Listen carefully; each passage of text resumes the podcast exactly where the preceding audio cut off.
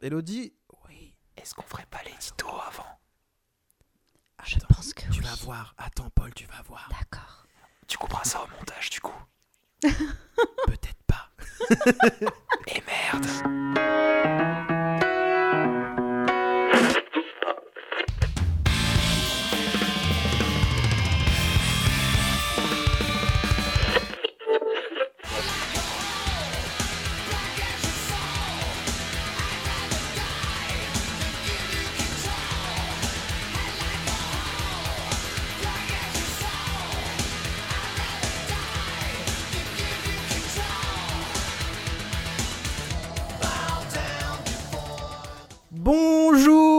Bienvenue dans ce nouvel épisode de Discographie. Ça fait longtemps, ça fait très très très longtemps qu'on n'a pas enregistré.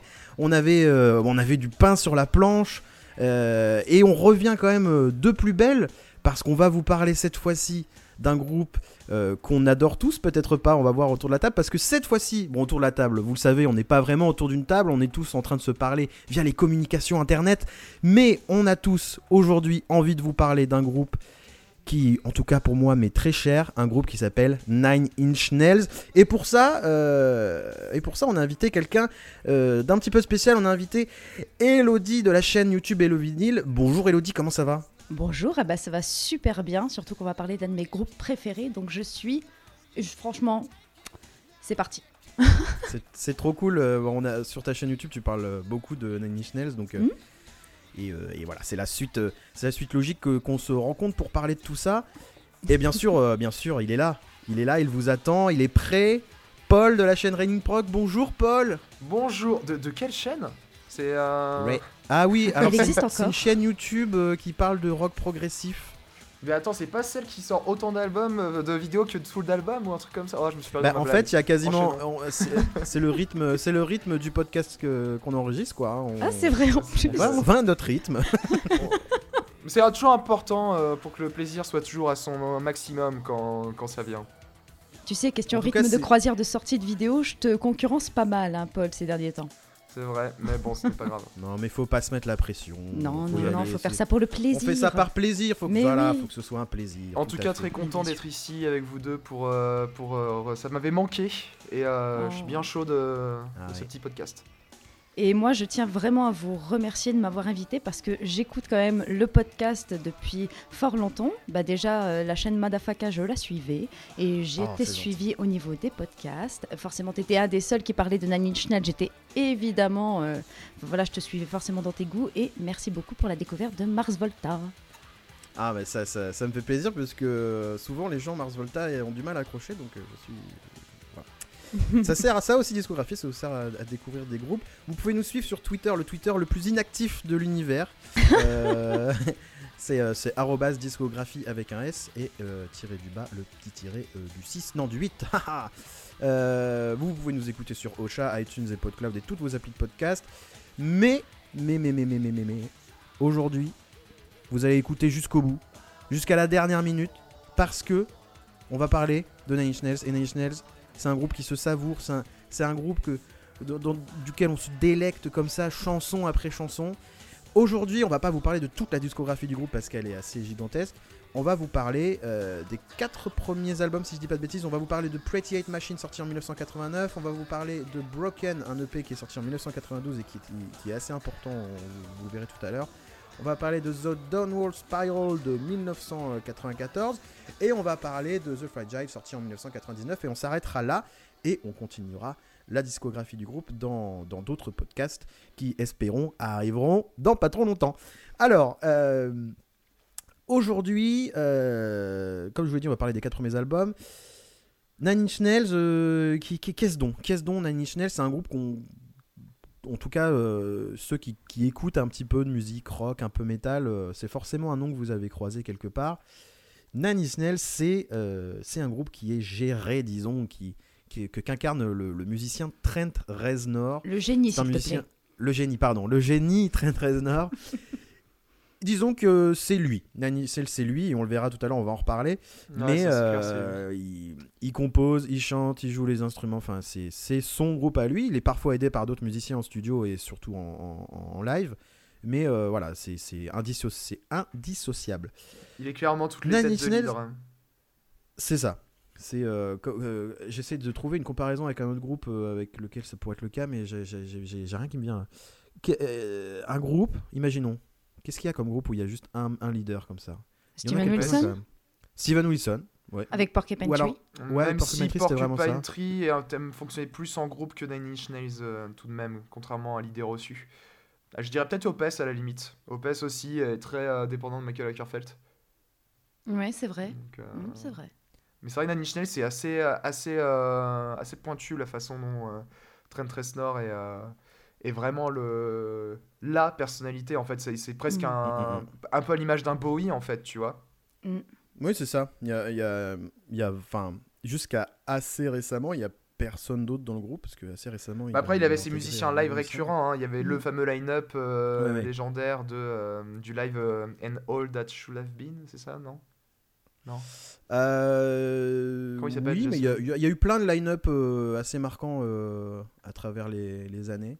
Euh, Non, non, personnellement, excuse- mon line-up le- préféré, c'est celui de. Enfin, il y a, il y, a, enfin, il y a plein de line-up différents, mais oui, il y a des line-up plus marquants que d'autres et des musiciens qui reviennent. euh, qui Oui, Pardon, reviennent je, souvent, parlais du- je pensais au line-up de And All That Could Have Been. Excusez-moi. Oui, je vois, c'est, oui, je vois très bien. J'en reparlerai aussi. D'ailleurs, je pense de, peut-être pas dans cette émission, mais j'en reparlerai de ce live. euh. Euh, ok. Alors, Alors, juste petite euh, parenthèse, on parle de Opes, je réclame un discographie sur Opes. Voilà. je Allez, là. euh, salut. euh, ah, je suis tellement pas prêt, vous imaginez même pas. Alors, non, bon, allez, Alors, oui, ne nous fâchons pas, on a quand même une émission euh, à Costaud. enregistrer. Et surtout, elle va être costaud, à mon avis. Alors, euh, je vais poser une question à Elodie et Mhm. que je vais poser à Paul juste après.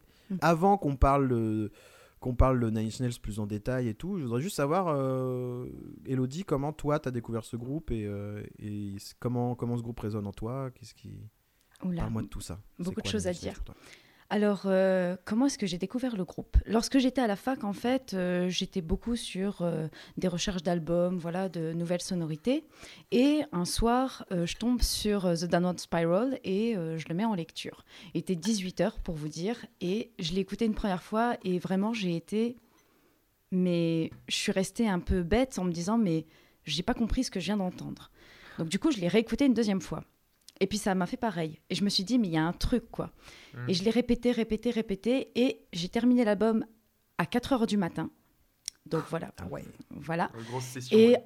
et en fait, à 4 heures du matin, pour vous dire, je sais pas si c'est la fatigue ou quoi, mais je me suis mis à pleurer en ayant conscience que je venais d'entendre quelque chose qui, qui était tellement différent de tout ce que j'avais entendu avant, qui, qui émotionnellement était très très très très fort et qui était très brut de décoffrage. Et ça m'a touché à un point, je me suis dit, ça y est, c'est bon. Le, ce que j'ai toujours cherché, c'est ici, c'est cet album-ci. Voilà, donc j'ai découvert ça comme ça, Nine Inch Nails, et puis par la suite, du coup, j'ai écouté les autres albums, et euh, voilà, j'ai été absolument convaincue par, euh, par le groupe, mais c'est vraiment par The Downward Spiral que, que j'ai découvert. Et qu'est-ce que ce groupe représente pour moi? En fait, ça représente exactement tout ce que j'aime dans la musique. En fait, euh, j'aime beaucoup tout ce qui est euh, l'alternance entre le brutal, le doux, euh, voilà des, des changements de rythme très rapides, très durs, et en même temps quelque chose qui parle de- comment dire de choses un petit peu, je vais pas dire bestiales, mais très très brutes. Je sais pas, avec Nanny Schnell, on va parler beaucoup de violence, de sexe, tu vois. Mhm. Et, euh, et vraiment, je, je trouve que c'est une musique très vraie, mais très complexe en même temps. Mm. Et moi, c'est ça qui euh, m'a tout de suite emballé euh, dans Nanny Schnell. C'est depuis, euh, je, je ne passe pas, je pense, une semaine sans écouter un album de Nanny Schnells. Oh, c'est beau. Quelle belle histoire, dis donc. Ouais. C'est un groupe ouais, du coup qui compte énormément pour toi. Et, euh, Énormément. et du coup, on va- c'est Ouais. cool qu'on puisse en parler aujourd'hui, Oui. tous ensemble. C'est beau. Paul, Polito. Alors, Et bah, du coup, même question, même constat, c'est quoi euh, Nine Inch Nails Tu as découvert comment euh alors Nine Inch Nails, euh, laisse-moi euh, refaire un petit peu le fil. Ah merde, j'ai un trou. En plus, hier, je me suis, j'avais réfléchi comment est-ce que je l'avais vu. Ah, fichtre. Si, Je pense que tu as regardé la liste des meilleurs groupes du monde et ça devait être. Même euh, pas, au même pas. Non, non, 3. non. C'était pas ça Nails, au final, c'est arrivé très, euh, très lentement, en fait, dans mes, dans mes écoutes. Je me rappelle que la première fois que j'ai eu le nom du groupe, j'étais au collège. euh, j'avais, euh, Ah je ouais. lisais un manga qui s'appelait Solitaire. Et en fait, euh, dans ce manga, j'avais lu sur internet qu'il y avait beaucoup d'a- d'attaques en fait de certains méchants qui étaient inspirés de groupes euh, des années 90. Donc tu avais par exemple un méchant qui lançait une attaque qui s'appelait Smashing Pumpkins. Et il y en avait un notamment qui en avait une qui s'appelait Inch Nails. Et donc c'est comme ça que après j'étais allé sur Marrant. Wikipédia, j'ai vu Rock Indus, bon voilà. Euh, ça m'avait pas du tout attiré. Et après, il y a eu euh, la deuxième fois où j'ai été mise en contact à ça, c'était en regardant un documentaire, le documentaire Beyond the Light, Light Stage ou The Lightning Stage, je sais Ok, plus. je ne l'ai Un- je ne l'ai pas vu. Un documentaire sur euh, l'histoire de Rush, en fait, le groupe, parce que je suis un énorme fan de Ah Rush et euh, qui a été euh, ultra influent pour toutes les, tous les groupes des années 90. Et il y a notamment énormément de, de musiciens iconiques des années 90 qui sont dans ce documentaire qui parlent de la musique de Rush. Et il y a notamment un moment un certain Trent Reznor qui, qui avait notamment une part de choix en fait dans la, la période de- des années plutôt 80 de Rush où justement euh, avais pour l'une des enfin c'était un des, des premiers groupes euh, où tu avais vraiment une exploration au niveau des sonorités de synthé où le synthé était autant mis en avant en fait. Et donc c'était cité via- par Trent comme une influence comme étant bah voilà le, le synthé peut être le l'instru- l'instrument d'un leader de groupe de rock quoi en fait. Mm.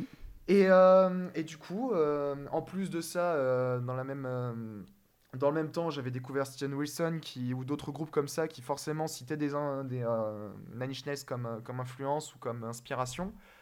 Et euh, j'ai fini par, euh, euh, écouter euh, à droite à gauche. J'avais écouté, un signe de mémoire je- avant de commencer discographie. Il y avait surtout un morceau que je connaissais et un album en fait.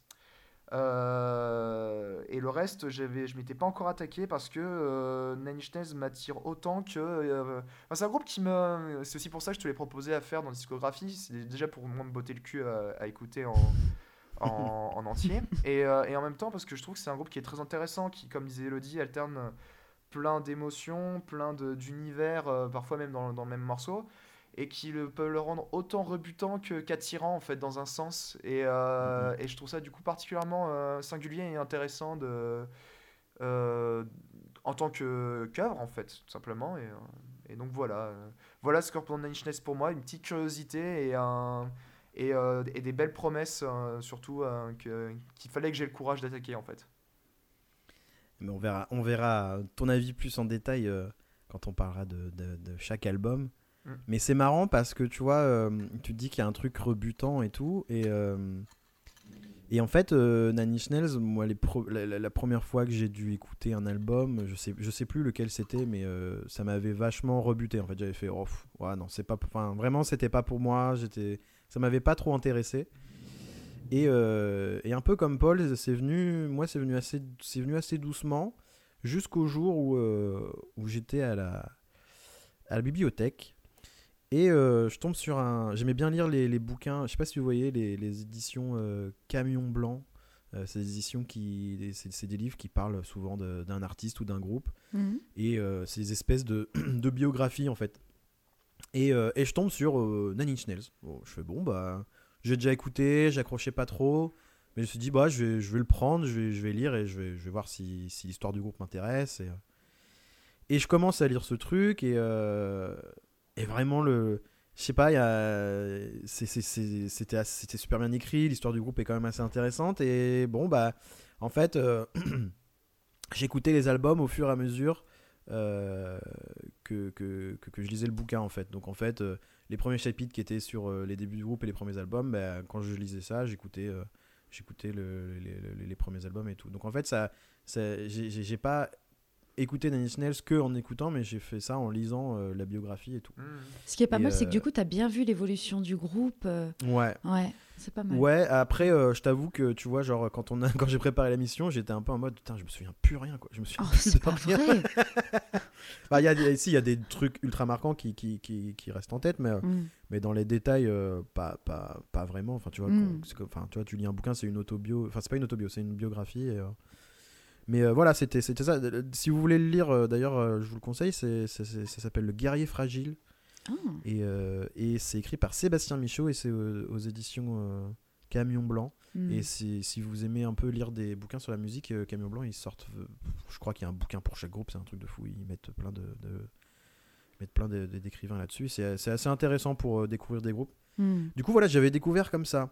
Enfin, c'est vraiment ça qui m'a donné envie euh, d'aller plus écouter le groupe. Et c'était mes premières années de fac, je m'en souviens, et j'écoutais que ça, en fait. Je- J'ai découvert Nine Nails, mais j'avais ouvert la boîte de Pandore, en fait. C'était. euh, Hmm. Oh. J'aimais chaque album, mais il n'y avait pas un seul album qui, qui, qui me, bof, qui me rebutait ou quoi. Et ça tombait pile poil à la période où Nine Inch Nails commençait à, à annoncer euh, leur, euh, leur dernier album. Enfin, c'est plus le dernier album maintenant parce qu'ils ont sorti plein de trucs entre temps. Mais Mm. ils annoncé l'album euh, Hesitation Marks qui a dû Mm. sortir en 2008. euh, non, peut-être pas. Ap- non, après, pardon, je dis des bêtises. J'ai plus la date, mais en tout cas, c'était à la sortie de cet album-là. Donc il y avait aussi tout ce côté de.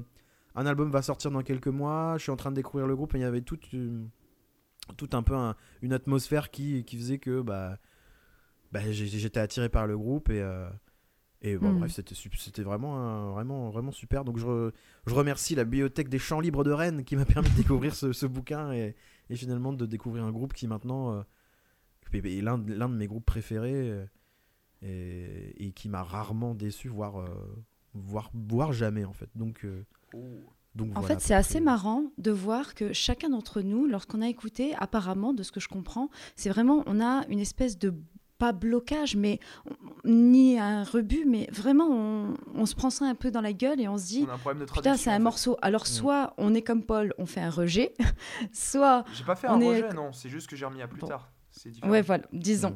Euh, ou euh, bah, Valentin aussi, toi, tu as, laissé euh, la chose et puis tu es revenu Ouais. aussi plus tard. Et moi, au contraire, j'ai voulu persister parce que je me suis dit, c'est un trop gros bloc, je veux le poursuivre. Donc voilà, c'est Mm. marrant de se dire qu'il y a cette phase euh, de, de, de, de rejet, de confrontation qu'il faut quand même dépasser pour pouvoir apprécier Nine Inch Nails, je pense. Et moi, ce Ouais, que j'aime bien, c'est que justement. vrai. Ce que j'aime bien justement, c'est que vous deux, vous avez, vous avez déjà fait dépasser, tandis que moi, justement, je suis encore assez pro, euh, assez novice et euh, en découverte en fait de cet univers. Donc euh, c'est aussi pour ça que ça m'intéressait de, de confronter euh, ces avis-là dans discographie. hein. Hmm. Alors, on va, on va commencer à parler des albums, mais avant ça, ce serait quand même cool que Paul nous fasse son petit édito pour qu'on en sache plus sur Nine Inch Nails. N'est-ce pas? Est-ce qu'on va vraiment en savoir plus? Je ne sais pas, mais en tout cas, ça va nous mettre en jambes, j'espère. C'est parti pour l'édito de Paul, accrochez-vous. Monde de merde. Ouais, on a fait plus jouer comme début d'édito, mais ce matin, le moral n'est pas vraiment présent et ce pour plusieurs raisons. Premièrement, j'ai commencé à écrire cet édito la veille à 1h17 du matin. J'ai trouvé le sommeil chaotiquement avant d'enfin me lever à 9h pour être chaud patate pour l'enregistrement à 10h de cette merveilleuse émission perfusée au café, au thé et avec de la farine sur le coin du nez et bio s'il vous plaît. Deuxièmement, c'est la rentrée, la reprise du travail, l'arrivée de l'automne et de mes écoutes musicales qui vont tendre langoureusement vers des ambiances encore plus cotonneuses et mélancoliques qu'à l'accoutumée. Et enfin, troisièmement, ça fait un mois que j'écoute régulièrement Nine Inch Nails. Bravo Nine Inch Nails, ce groupe étrange, que dis-je, mystérieux quand on les aborde. En explorant l'univers rock, il nous arrive souvent de tomber sur le nom de Trent Reznor. Tête à tout faire de la formation, que ce soit dans des collaborations, à des bandes originales de films, cité souvent par beaucoup de musiciens comme une référence, il s'impose comme l'une des personnalités musicales des années 90 les plus influentes et créatives. Tout en restant dans la pénombre, son influence n'étant pas souvent la première dans laquelle on est happé en premier quand on s'aventure dans l'univers rock. Et même quand on commence à en voir pointer le bout de son nez, on n'est pas forcément très chaud pour commencer euh, la discographie du groupe, qui est, disons-le, singulière. Déjà car il faut s'y retrouver dans ce bazar. Chaque album, EP, compile, remix ou même chaussette sale du groupe étant répertorié en Halo. Euh, ce qui me fait penser d'ailleurs que je vous ai pas dit bonjour au début de cet édito. Euh, salut Euh, Et quand on se décide enfin de se passer quelque chose dans les oreilles, en fonction de notre chance, on peut tomber sur A. Du chant plaintif sur du piano, B.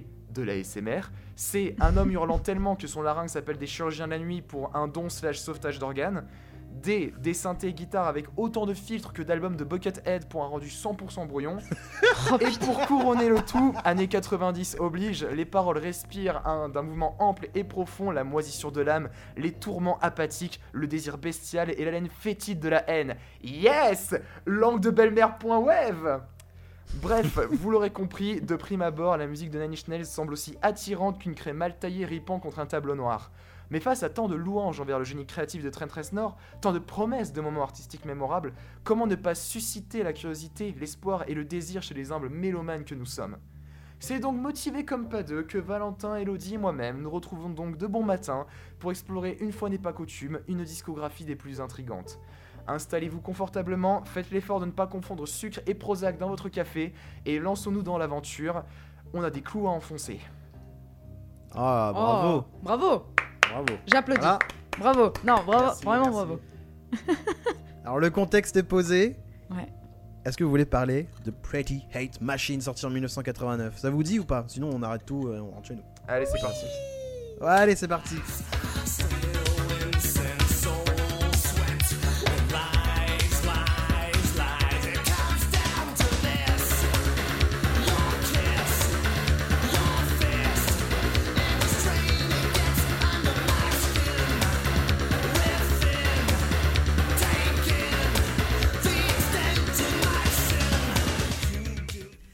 Pretty Hate Machine, c'est le premier album de Nine Inch Nails.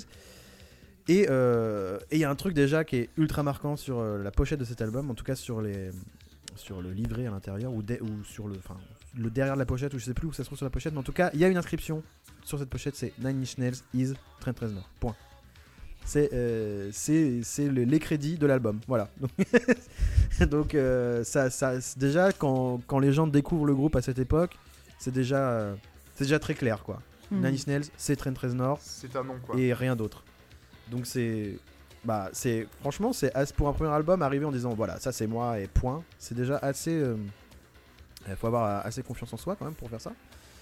Et euh, et l'histoire de cet album est assez rigolote parce qu'en fait euh, Trent Reznor il bossait euh, dans un studio qui- à Cleveland qui s'appelle le Right Track Studio.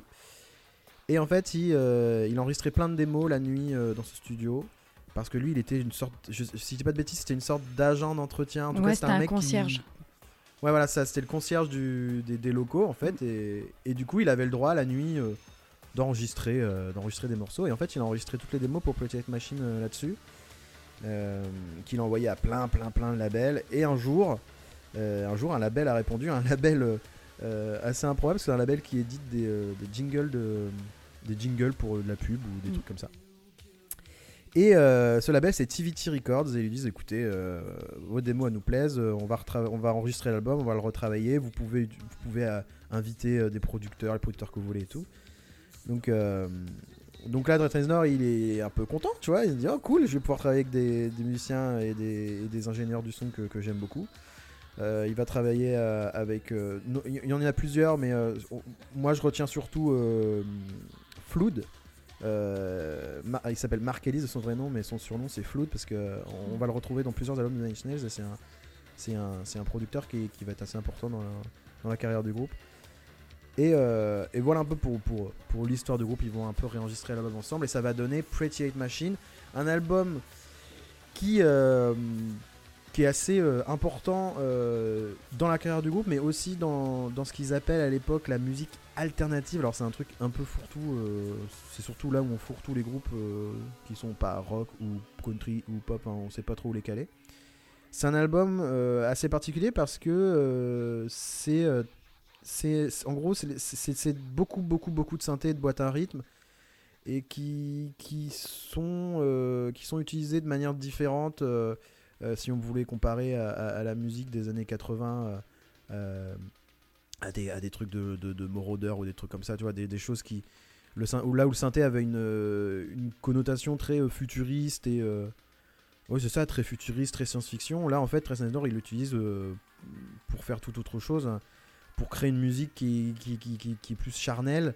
Et, ça donne, pour moi, à mon avis, un album qui, qui est assez bon, mais qui a malheureusement peut-être un peu mal vieilli. Un peu. Euh, mais, euh, mais en tout cas, on- moi je peux pas enlever à cet album la, la- pas, la, pas la prouesse technique, mais euh, en tout cas la, la- le- l'audace de, de faire un album très énergique, très rock, avec beaucoup beaucoup de Mm. synthé. Et euh, il y a quand même sur cet album des morceaux iconiques du groupe. Euh, je pense euh, notamment aux deux premiers morceaux de l'album. Euh, Head, like, Head Like a Like Hole et euh, Terrible notes. Terrible qui est- moi Terrible Lie, je crois que c'est un de mes morceaux préférés de Nine Inch Nails.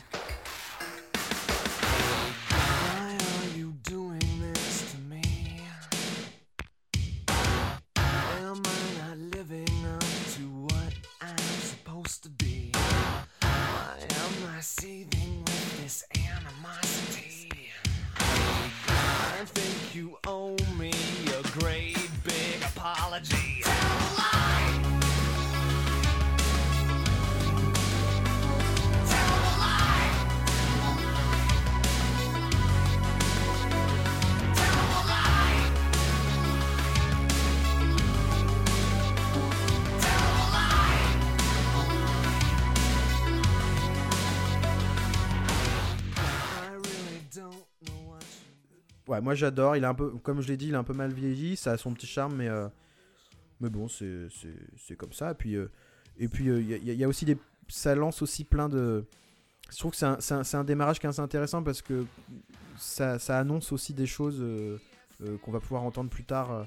Je pense à Something I Can Never Have qui annonce un peu toute la partie discographique de Nine Inch Nails où Trent Reznor joue du piano et c'est très calme et sa voix est, assez susurrée. Enfin, y a, en tout cas, c'est ouais, les, bases.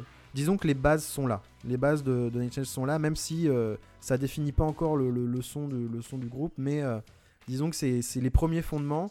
Et euh, c'est un album, euh, moi, que j'aime bien, que j'aime bien écouter de temps en temps parce que justement, il y a des titres, des titres, des titres légendaires, j'ai envie de dire. Vous en pensez quoi, vous, de ce disque? Alors en fait, je pense que Pretty Hate Machine, c'est vraiment l'album euh, qui donne les bases de la musique de Nine Inch Nails, parce que c'est euh, voilà de la musique euh, indus très froid. On a la voix de Reznor qui est déjà vachement affirmée sur cet album-là, qui est constamment sur le fil, qui est presque en train de dérailler parfois. On a les chuchotements d'en parler Paul pendant son édito, qui, qui moi, euh, enfin, je trouve ça euh, magnifique, surtout euh, l'alternance avec le cri. Et on a des sons très bruitistes qui donnent un côté très mélodieux parce que je pense que ça, c'est une des principales euh, caractéristiques de Inch Nails, c'est de faire euh, de la musique avec du bruit. Je Mm. trouve aussi qu'on a un côté très très poisseux euh, sur l'album là, un côté un peu étrange. euh, je compare ça un petit peu à l'univers de David Lynch, euh, mais Ouais. bon, j'en reparlerai lors d'un autre Ouais, on en album. forcément. Ouais, exactement. Et surtout, je trouve que cet album, comme les suivants, hein, ça pue le sexe, mais genre le sexe sale. Mais Ah, vraiment, t'écoutes, t'écoutes la chanson Sanctified. Enfin, euh, c'est, carrément ouais, une pratique sexuelle. La chanson Something I Can Never Have. Alors, je sais pas si vous aviez suivi, mais en fait, elle a été utilisée euh, dans la série Westworld pour une scène d'orgie. Donc voilà, pour vous dire à peu près euh, Ok. à quel point les gens Euh. euh, imaginent euh, le- la sexualité dans Nine Inch Nails. Reminder of who I used to be. Come on, tell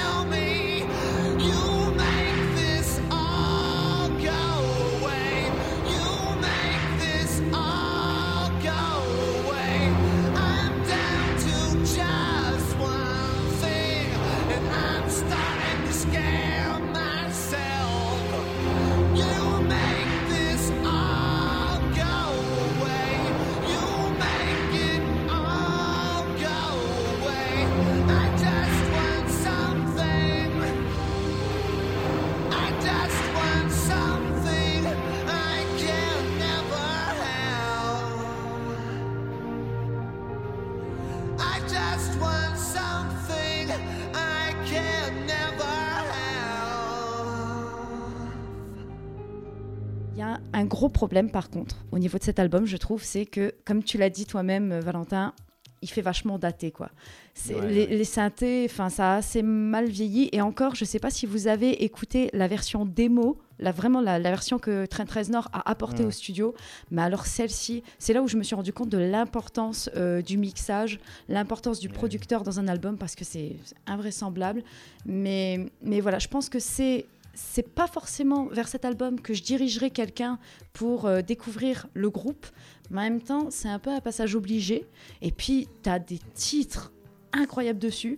Mais, euh, mais bon, au niveau de la première écoute, je pense que Paul va euh, nous dire un petit peu plus ce qu'il a ressenti par rapport à ces synthés très très datés. Allez, c'était moi. Alors, Pretty Hate Machine. Alors, euh, je vais euh, faire. euh, il va y avoir beaucoup de redites par rapport à ce que vous avez dit. hein. Vous avez super bien décrit et couvert ce- cet album. Déjà, directement, euh, ce- que la caractéristique de cet album par rapport aux autres, c'est vraiment une grande domination de, de, de synthé et de batterie très pro- produit façon années 80. Et Mm. une ambiance très new wave détournée en fait qui se, qui se trouve dans cet album, je trouve. Euh, Les synthés sont bien plus en avant que, que les guitares, euh, ce qui changera directement en fait euh, bah, dès, le, dès le, pro- le prochain en fait. Mm. Et c'est vrai que j'ai pas forcément ressenti le côté vieilli. Enfin, si, mais ça m'a pas gêné. Déjà, bon, si, il faut le dire, je suis fan de New Wave, donc forcément, ça m'a Ouais. ça m'a parlé. Mm. Mm. Et, euh, et c'est vrai que par contre, au niveau des thèmes, enfin les, les thèmes Nails sont déjà euh, écrits. C'est euh, Mm, on a la dépression, l'addiction au sexe, la, la figure de Mm. la femme euh, à la fois objet de désir, à la fois ennemi, qui peut à la fois drogue et, et conséquence de certains de- des états, addiction Mm. à la drogue, euh, l'autodépréciation ultra présente euh, dans, dans les paroles, la, ha- Mm. la haine en fait envers l'ob- l'objet, les objets qui ont perverti en fait le, le personnage. Euh, Mm. le besoin de se sentir exister, vivant, Mm. euh, on retrouve vraiment tout ça et euh, comme, comme vous le disiez, Something That I Can Never Have appelle, enfin évoque directement ce qui se passera plus tard dans, dans notamment les tout derniers albums qu'on qu'on va chroniquer. Mhm. Et bien sûr, ouais, la, la sensualité, de, le, le- le côté ultra sexy de la musique de Inch Nails, c'est absolument pas un secret. Euh, Mm. Dès que j'en parle à des potes, ils me disent Ah, mais la musique de Inch Nails, il y a un truc, ça, ça transpire le cul et euh, Bah le c'est, sensuel, euh, quoi. Enfin, enfin on va pas se le cacher, c'est c'est ultra ultra sadomaso quoi dans les Ah, mais tout, complètement. Complètement. D'ailleurs, euh, euh, oui vas-y. Ouais, j'avais juste une petite parenthèse. Du coup, je sais pas si vous avez poussé jusqu'à écouter euh, le remastering de 2010, mais il y a une reprise de la chanson Get Down Make Love de Queen. Ouais, je ouais, je l'ai. Voilà, et en fait, je sais pas si tu connais Paul, mais en fait, toute la rythmique, c'est fait par euh, des, des, des cris d'orgasme d'une femme, tu vois. Ah. Euh, la, la enfin moi je déteste cette version par contre parce que ce qui est intéressant c'est tu vois de, de, de parler de sexe mais en restant euh, un peu tu vois juste dans les chuchotements dans les trucs comme ça mais là avoir des gros cris euh, féminins oh, je trouve que c'est un petit peu trop quoi. Mais- Ouais.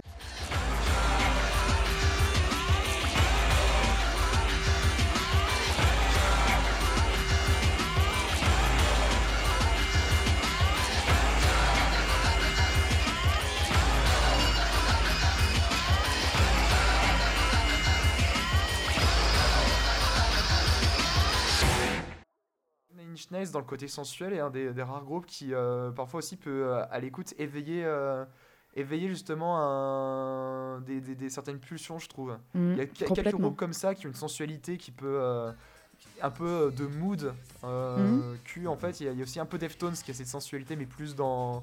Plus, euh, Ouais. un peu, plus- avec un peu plus de volupté quand même. Mais, euh, mais c'est vrai que c'est quand même une des grandes caractéristiques de Inch Nails. C'est Ah euh, ouais. la, la pulsion, vraiment. Le, le mot pulsion. Tout à fait. Mm. Mais sinon, ouais, fait. musicalement, euh, après, pour parler purement, euh, purement tracklist, j'ai énormément aimé l'enchaînement de la première partie du disque, donc de Head Like a Hole jusqu'à Ouais. Something I Can Never Have. Il n'y a pas Mhm. un morceau à jeter. Ils ont tous leur petite ambiance. J'ai beaucoup Mhm. aimé le morceau de fin Ring Finger aussi. Mhm. Ouais. Et euh, les, ce qu'il y a entre la deuxième partie euh, m'a laissé un petit peu plus. euh, voilà, je trouvais ça un peu. Ça, Ouais. ça fait que l'album était un petit peu plus longuet. Mais euh, le, le départ, le départ de l'album et, et la fin, euh, plus ce que ça annonce en fait derrière, parce que Mm. vous verrez qu'au final, les deux premiers albums, je, je, je les euh, ai pas différents, je les ai beaucoup euh, considérés comme ce qu'ils ont apporté en fait. Au final, je les ai- Mm. parce qu'en fait, bon, l'album que j'ai déjà écouté, c'est Download Spiral, et, euh, et euh, qui est, euh, je, enfin, pour un peu teaser, euh, pour moi, qui est un peu la, la synthèse euh, sublimée de, de ce qui a été fait avant en fait. Mm. Et du coup, à chaque Mm. fois, je Ouais, trouve, c'est- j'y trouve des caractéristiques à chaque fois dans, dans Broken comme dans Pretty Hate Machine qui, euh, qui montrent en fait à quel point il y a une maestria dans la- le déroulement de Downward Spiral en gros. Hmm. Alors, je me permets de faire une petite euh, intervention. Alors, peut-être les gens ne connaissent pas euh, la chaîne Hello Vinyl, mais en gros, voilà, je parle de vinyle, de musique, et je parle également de pochettes, parce que j'adore les pochettes d'albums. Et du coup, je voulais vous proposer à un certain moment de faire des petits points pochettes, très rapides, Ah, en une minute. Et juste, je voulais vous poser la question. Bon, tu as déjà évoqué euh, par rapport à, à la dernière de couve euh, l'affirmation de Train 13 Nord Mm. de dire que Inch Nails c'est Train 13 Nord. Mais par contre, le visuel de la pochette, est-ce que vous savez ce que c'est? C'est un moteur, non? C'est une pièce de moteur. Et pourquoi est-ce que c'est ça qui a été choisi? Parce que c'est du rock Je sais industriel. pas, par rapport à Ah, industriel, par rapport à Cleveland, il n'y a pas des industries automobiles. euh. Il y a de ça, il y a de ça, mais ça vous fait penser à quoi d'autre? Alors attends, faut que je me la remette en tête. Ça- on dirait un peu un peu des, des, des- des- on dirait des côtes. un peu. Oui, exactement, oui, exactement. En fait, ça a été choisi parce que ça représentait une, euh, une cage thoracique, mais métallique. C'est pour ça aussi que la couleur qui est mise, c'est du rose. C'est vraiment pour euh, un Ouais. peu ce côté cher. Ouais. Et en fait, je trouve que la pochette, elle, euh, enfin moi, ce que je préfère, c'est quand la pochette, elle, elle reflète vraiment le contenu de l'album. Et là, c'est Mm. vraiment ça, c'est la chair à nu, c'est c'est de la souffrance, c'est de la mise à nu, c'est c'est les entrailles, quoi. Tu sais parler avec ses tripes, quoi. Nine Inch Nails a souvent des pochettes d'albums qui... qui annoncent assez bien euh, le Ah contenu oui. du disque, hein. Ah ouais, ouais, ouais. Et, ce que j'aime beaucoup avec leur projet, c'est que souvent c'est la- c'est juste abstrait ce qu'il faut, euh, Mhm. mais, mais pas assez pour ne pas perdre et pour ne pas indiquer ce qu'il y a à Mhm. l'intérieur. Tu vois ce que je veux dire Ouais, je suis d'accord. Ouais, toujours cette justesse. Par exemple, là, quand tu voyais. euh, ouais, euh, enfin, c'est, ça, sent- ça- quand tu euh, parles de la pochette, ça tombait sous le sens. Le côté euh, voilà, homme-machine déshumanisé, euh, Ouais. tout, tout ce rapport-là, c'est, euh, c'est évident. ouais. Et Mais, encore, il y a deux versions de la pochette. euh, je sais pas si tu as bien vu la, la première, c'est celle qui est rose, hein, c'est pas la deuxième. Ouais, la deuxième, c'est pour le remaster de Ouais. 2010. Non, non, Ouais, pas- je pensais bien à l'original. Hmm. Mais euh, les- même les, les visuels dans Nine Inch Nails sont super importants, que ce soit sur les Ah oui. pochettes ou en live. Ah c'est- Ah très très très important. Est-ce que euh, vous avez eu la chance de voir euh, Nine Inch Nails en live ou pas? Non, tristement, non. J'ai, euh, l'année dernière, Parce que ça, ça prend tout son sens, je trouve, en live vraiment. euh. j'ai Ah très ouais. envie de les voir en live. J'étais dégoûté. Qu'ils, là, ils ont fait une date à l'Olympia. J'ai pas pu y pouvoir y aller parce que moi, je suis pas forcément très proche de Paris. Et le voyage coûte de ce fait cher. Et à un moment, ils avaient, euh, ils avaient fait un set à- aux Scène. et euh, j'avais très envie d'y aller, mais euh, Mm. j'avais personne avec qui euh, y aller pour, euh, pour diviser le prix, euh, notamment du trajet et, Eh et ouais. justifier Eh le oui. fait Et puis on se connaissait aussi, pas mais- encore pour se donner rendez-vous là-bas, Exactement. pour que je te force à rester euh, devant la scène. j'étais au concert euh, de Rock en scène, c'est la première fois que je voyais Nine Inch Nails. Euro- euh, les euh, pas Rock en scène. euh. Ah non, Rock en- ils ont joué à Rock en scène, mais il y a quelques années. Ouais, mais moi Ah. je parlais, de, Pas- des, je parlais des Ah, pardon, oui. de l'année dernière. Ah, je savais, je savais pas qu'ils avaient joué aux The Rock euh, l'année dernière, c'est pour ça. Voilà. Ah, moi, la première fois que je les ai vus, c'était à Rock en scène. Et, euh, et souvent, au festival, enfin, souvent, au festival, on est un peu déçu des groupes parce que le son est pas toujours bon, parce que. euh, ça, c'est une. C'est. Ouais, ouais. C'est pas, c'est pas comme dans une salle de concert Mm. où, où vraiment euh, tout, tout, est, tout est dédié au groupe. Quoi. Ça, c'est vraiment des groupes qui s'enchaînent, donc des fois il y a des pépins techniques, des trucs comme ça. Et Nine Inch Nails, j'ai été- j'avais été ultra étonné parce que euh, le, le, le son du groupe en live sur une scène ouverte, euh, euh, c'était euh, c'était ultra bon. quoi. C'était, Mm. enfin, J'avais jamais entendu un son pareil sur une scène de festival. Et j'ai envie de te dire que même si le son il est sale, ça correspond bien aussi à, à- Bah, au groupe. Oui et non, euh, parce que je les ai vus, du coup c'était pour la sortie des Hesitation Marks, Ouais. il y a quand même pas mal de trucs qui sont un peu plus clean. Et, euh, Ouais, ouais. C'est vrai. et non, franchement, c'était sup- c'était vraiment super. Mm. Et euh, je, les a- je les avais revus, du coup, par contre, en salle, Mm. et, euh, et, et c'était euh, c'était tout aussi bien. Et c'était avec le, le fameux line-up, euh, du coup, de la sortie des Hesitation Marks, avec Robin Fink qui était revenu Mm. à la guitare, un guitariste que j'adore. Et moi, j'ai j'ai plus le nom de tous les musiciens, mais le line-up était vraiment super cool. Mm. Et mais vraiment, ouais, un groupe. je pense qu'il y a des gens. Euh, par exemple, j'ai, j'ai- le concert que j'ai vu en salle, je l'ai vu avec mon frère qui connaît pas du tout Nine Inch Nails. Il a, il a kiffé le concert, tu vois. Mm. Donc, euh, je pense que c'est un groupe aussi qui peut se découvrir par le live et ensuite aller découvrir les albums. euh, en tout cas, voilà. Mais voilà, c'était la petite aparté live Nine Inch Nails. Si vous avez l'occasion de les voir, franchement, allez-y parce que parce que c'est, c'est, c'est ultra ultra bien. Même regarder des lives sur YouTube. Il y, a Mm. des- il y, a, il y a des lives sur YouTube que, que je kiffe quoi. Enfin, Ah, Ah oui, oui, les lives de carrément. Nine Inch Nails sont Ah très très ouais, beaux ouais. à voir. Complètement. Euh, D'ailleurs, surtout, surtout vas-y. pardon, désolé, je te coupe, mais Non, surtout à cette époque, euh, surtout à cette époque où, euh, quand je parle de cette époque, je parle de 1989, je reviens Mm. à Pretty Machine, où euh, Nine Inch Nails s'était affirmé sur scène aussi par, par leur violence, quoi. ah oui, complètement. Euh, le, le- le groupe finissait souvent les concerts, euh, parce que du coup, Trent Reznor n'était pas tout seul sur scène, Mm. et le groupe finissait les concerts en, en cassant les synthés, en- enfin, c'était très très très violent. Et, euh, et on verra même par la suite, il y aura des concerts encore plus fifous. Mais, Oh oui. euh, mais on je pense que c'est c'est- c'est c'est indissociable, je pense. Euh, Nine Inch faut aussi prendre le live en compte parce que Mm. parce que c'est des lives qui sont ultra travaillés, que ce soit sur le son, que ce soit visuellement. Il y a pas des c'est pas des trucs grandiloquents. Il y a très trésor va pas descendre du plafond ou des trucs comme ça, mais euh, mais c'est juste. jette. euh, Ça en jette, ça, Ah, c'est mais en fait, les morceaux, ces morceaux sont tellement puissants qu'il n'y a pas besoin d'en faire des pataquès.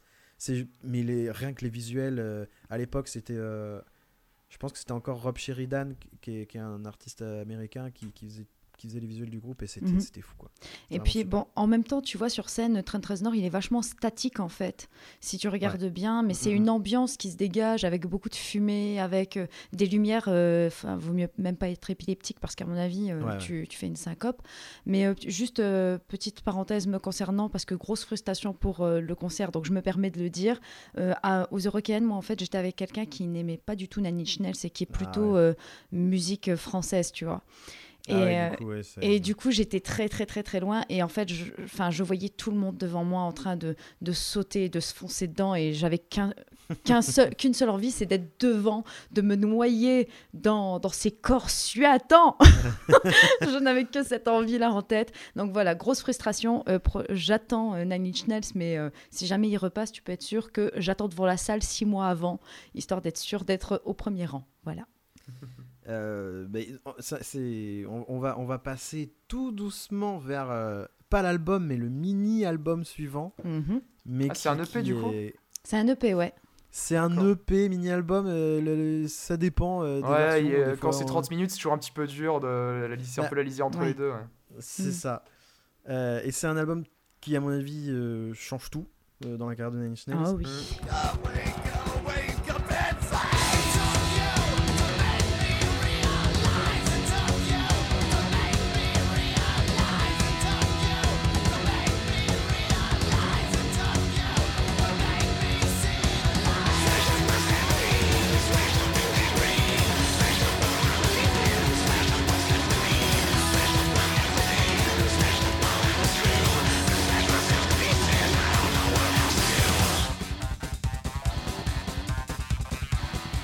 Déjà, c'est un album assez particulier parce qu'il y a 99 pistes, je crois, ou quelque chose comme ça.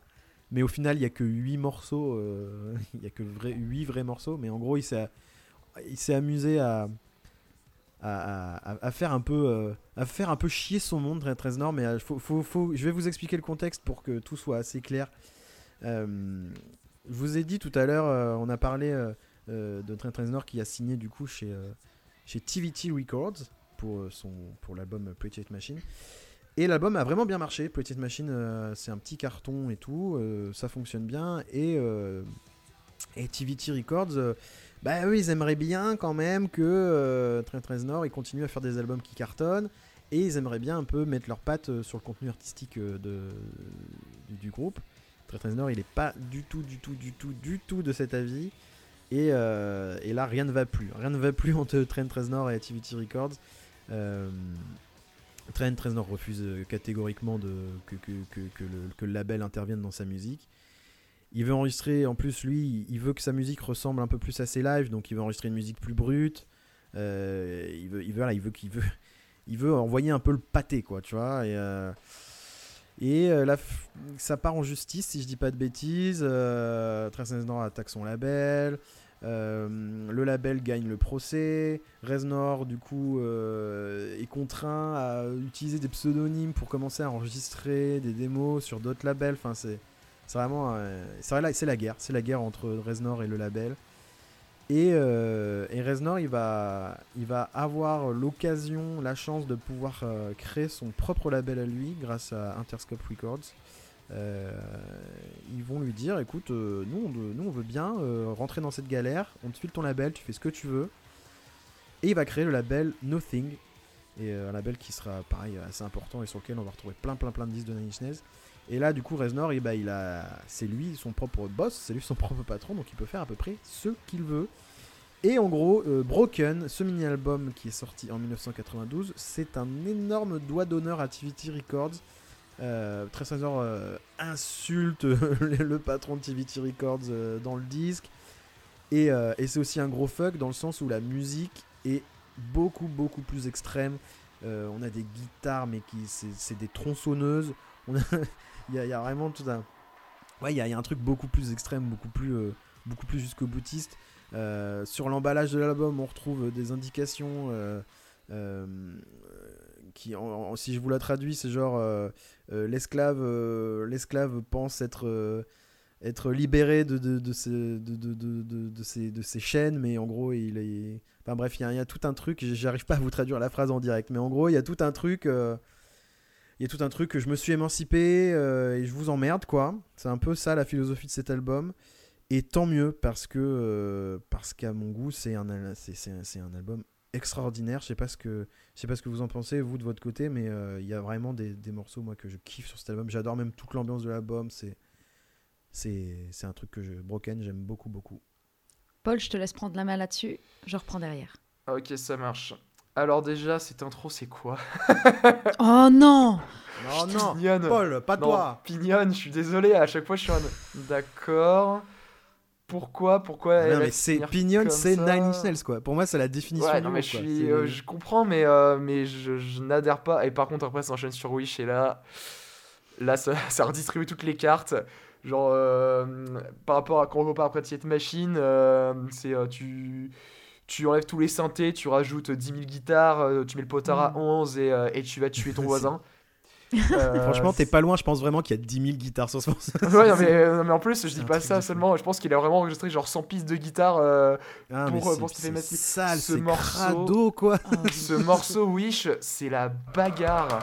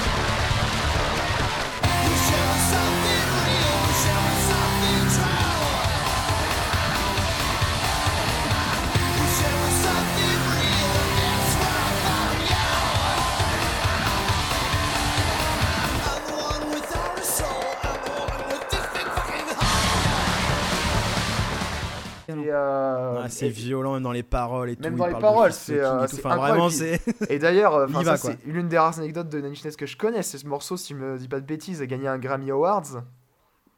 Euh, Euh, probablement, oui. j'ai- Et, euh, et, et, euh, Trent Grammy, Reznor aurait juste dit euh, voilà, dit fist fuck dans un morceau, gagne un Grammy Award.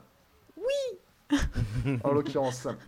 Mais On euh, envoyer- donc, envoyer pour ça moi, à pour moi, Wish, c'est clairement mon morceau MVP de, de cet album. Ah ouais. Mhm. C'est euh, alors l'album est complètement moins années 80, c'est 100% plus nerveux.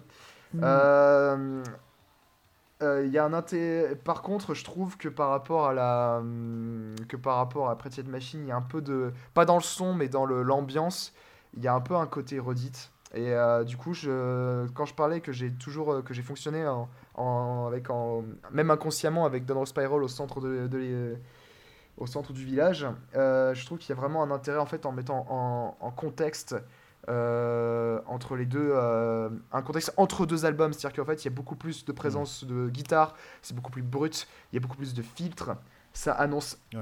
pour, ça annonce à 10 000% en fait The Downward Spiral qui sera pour moi vraiment une, un savoir-faire de fusion en fait entre la, la présence du synthé et, son et le travail et en même temps la- le côté brut, le côté sensuel, le côté euh, le- il y a même des morceaux sur Broken en fait qui, euh, qui pour moi ont leur, euh, ont leur version euh, jumeau en fait sur Donald Spiral. J'y reviendrai quand on sera sur quand on traitera Mm. l'album suivant.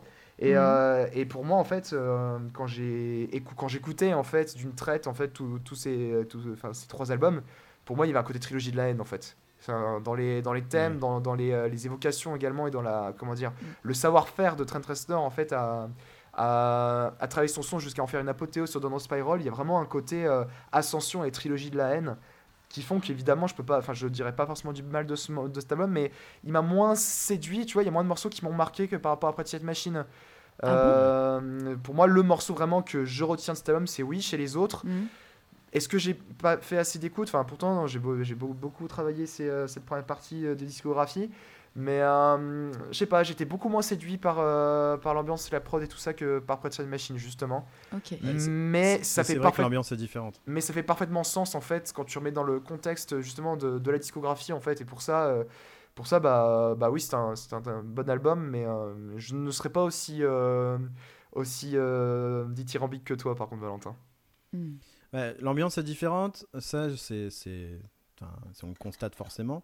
Et là, là, là où je te rejoins quelque part, c'est que les, les morceaux de, de Broken sont moins, sont moins évidents, ils, ils sont moins accrochards. Il y a un truc qui est un peu plus.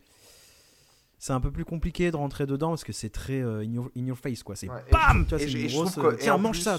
Et en plus, je trouve que justement, l'album suivant, In Your Face, et en euh, tout ce qu'il apporte, en fait, sera beaucoup plus. euh, Mhm.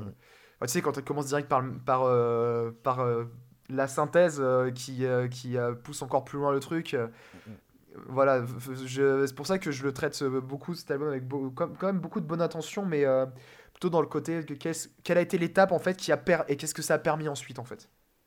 Hmm. Ouais, c'est vrai que ouais, c'est, c'est un, album qui, comme j'ai dit euh, au début de, de, de mon, de mon avis, euh, c'est, c'est un album qui, qui est très important, je pense, pour. euh, Oui, oui, par euh, contre, ça c'est clair. Hmm. Et toi, Hello Alors, moi, là, on rentre dans la, la partie de carrière de Nine Inch Nails que j'adore, mais, mais profondément. C'est, moi, cette EP, je le trouve exceptionnel. Alors, parce qu'il y a une espèce d'alternance, mais ultra brutale, entre le très, très violent et le doux. Alors, je mets doux entre guillemets parce que... Ouais, Euh, voilà, euh, d'où. Alors, tu vois, toi, tout à l'heure, tu parlais de la chanson Pignonne. Mais en fait, je- moi, je trouve qu'elle commence mais brillamment l'album parce que Mm. tout à l'heure, je vous parlais de ce côté poisseux. Mais alors, si tu as vu le clip de Pignonne, tu vois le Ah côté. David, David Ah, Lynch, là. Là, Eraserhead, les- tu te les prends dans la gueule. Les clips, les clips de Broken, c'est, Sont- quelque chose. Ah ouais, c'est incroyable. Alors, non, mais contre, alors. je la- Wish et euh, bah oui, bagarre. Oh non, bah oui, oui, oui. Mais tu vois, le clip de Pignonne, enfin, juste pour te donner une idée, c'est tu commences dans des toilettes et tu rentres dans euh, le trou des toilettes et tu vois jusqu'où ça mène. Je t'en dis pas plus, je te laisserai découvrir. Et tu as Et, euh, aussi la chanson Help Me, I'm in Hell. Alors celle-là aussi, elle est mais poisseuse. Franchement, si tu penses pas à David Lynch à ce moment-là, c'est En- assez en- dégueulasse. En parlant de clip, il y a aussi euh, euh, le fameux clip de Happiness in Slavery Ah, je vais en parler. qui, Vas-y. qui, qui a été euh, juste interdit dans quasiment tous les pays, en fait, Ouais. si je dis pas de bêtises. Ouais, ouais. Euh, c'est, bah, si, si tu, je, te, je te laisse continuer, si tu en reparles, je te laisse continuer. Oh, je voulais parler de la chanson. Vas-y, pa- prends le clip. Moi, ah je non, mais parlerai de la vas-y, vas-y, vas-y. On parle de la chanson avant de parler du clip, D'accord. Bon, alors je- j'annonce, moi, Happiness in Slavery, pour moi, c'est la chanson qui représente le mieux l'album, mais vraiment. Ouais. Pourquoi? Parce que tu commences direct avec un cri, c'est ultra saturé, c'est ultra violent, tu as des paroles qui, te, qui dénoncent le conformisme dont tu parlais, euh, te- qui, qui, qui est vraiment contre la société, tu as un changement brutal, tu as d'un seul coup du calme, et puis tu as un bruit de perceuse, mon gars, qui te rythme Ah la oui, il y a cette chanson. fameuse perceuse. Incroyable. Et alors moi, ce que je préfère, c'est à peu près vers la deuxième moitié de la chanson, tu as une espèce de dialogue, je trouve, entre un, un soumis et son maître dans une relation sadomasochisme. C'est-à-dire, je sais pas si tu vois, euh, Paul, c'est... euh, T'en as un qui te chuchote euh, le happiness et t'as l'autre qui hurle It's slavery Je sais pas si tu vois. Ouais, et ouais, et t'as des espèces de bruits de perceuse. Et moi, j'imagine tellement le mec qui est en train de, mais genre, de pénétrer la peau de l'autre en mode euh, ça fait mal, hein, et l'autre qui hurle. Mais pour moi, mais ça, c'est c'est exactement euh, le, le message euh, qui est Mhm. passé dans, dans, dans cet album, euh, dans cette EP Broken.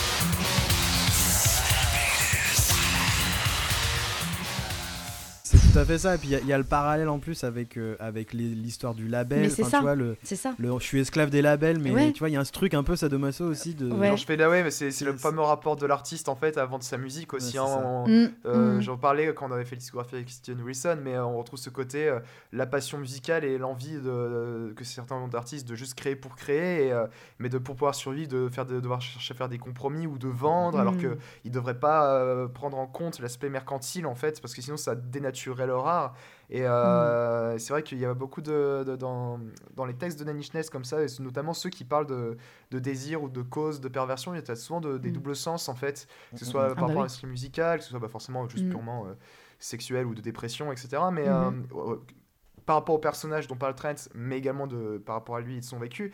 Et euh, ce qui fait que. Enfin, c'est- très vrai en fait aussi. Et je pense aussi pour ça que c'est si saisissant, c'est que tu sens la véracité de tout ça et euh, il y a du coup Ouais. une, identi- une porte ouverte et l'identification. euh, euh, J'en parlerai encore euh, un petit peu plus tard, mais euh, mais il y a vraiment il y a, il y a un truc de fort en fait dans Schnell dans, dans ce sens-là Mhm. en fait, qui est un truc Bah, tellement faut- vrai et fort. Faut, faut, faut, faut savoir qu'en plus, à cette époque, euh, malheureusement, Très Très Nord, il est un peu dans des gros, gros soucis euh, d'addiction. euh.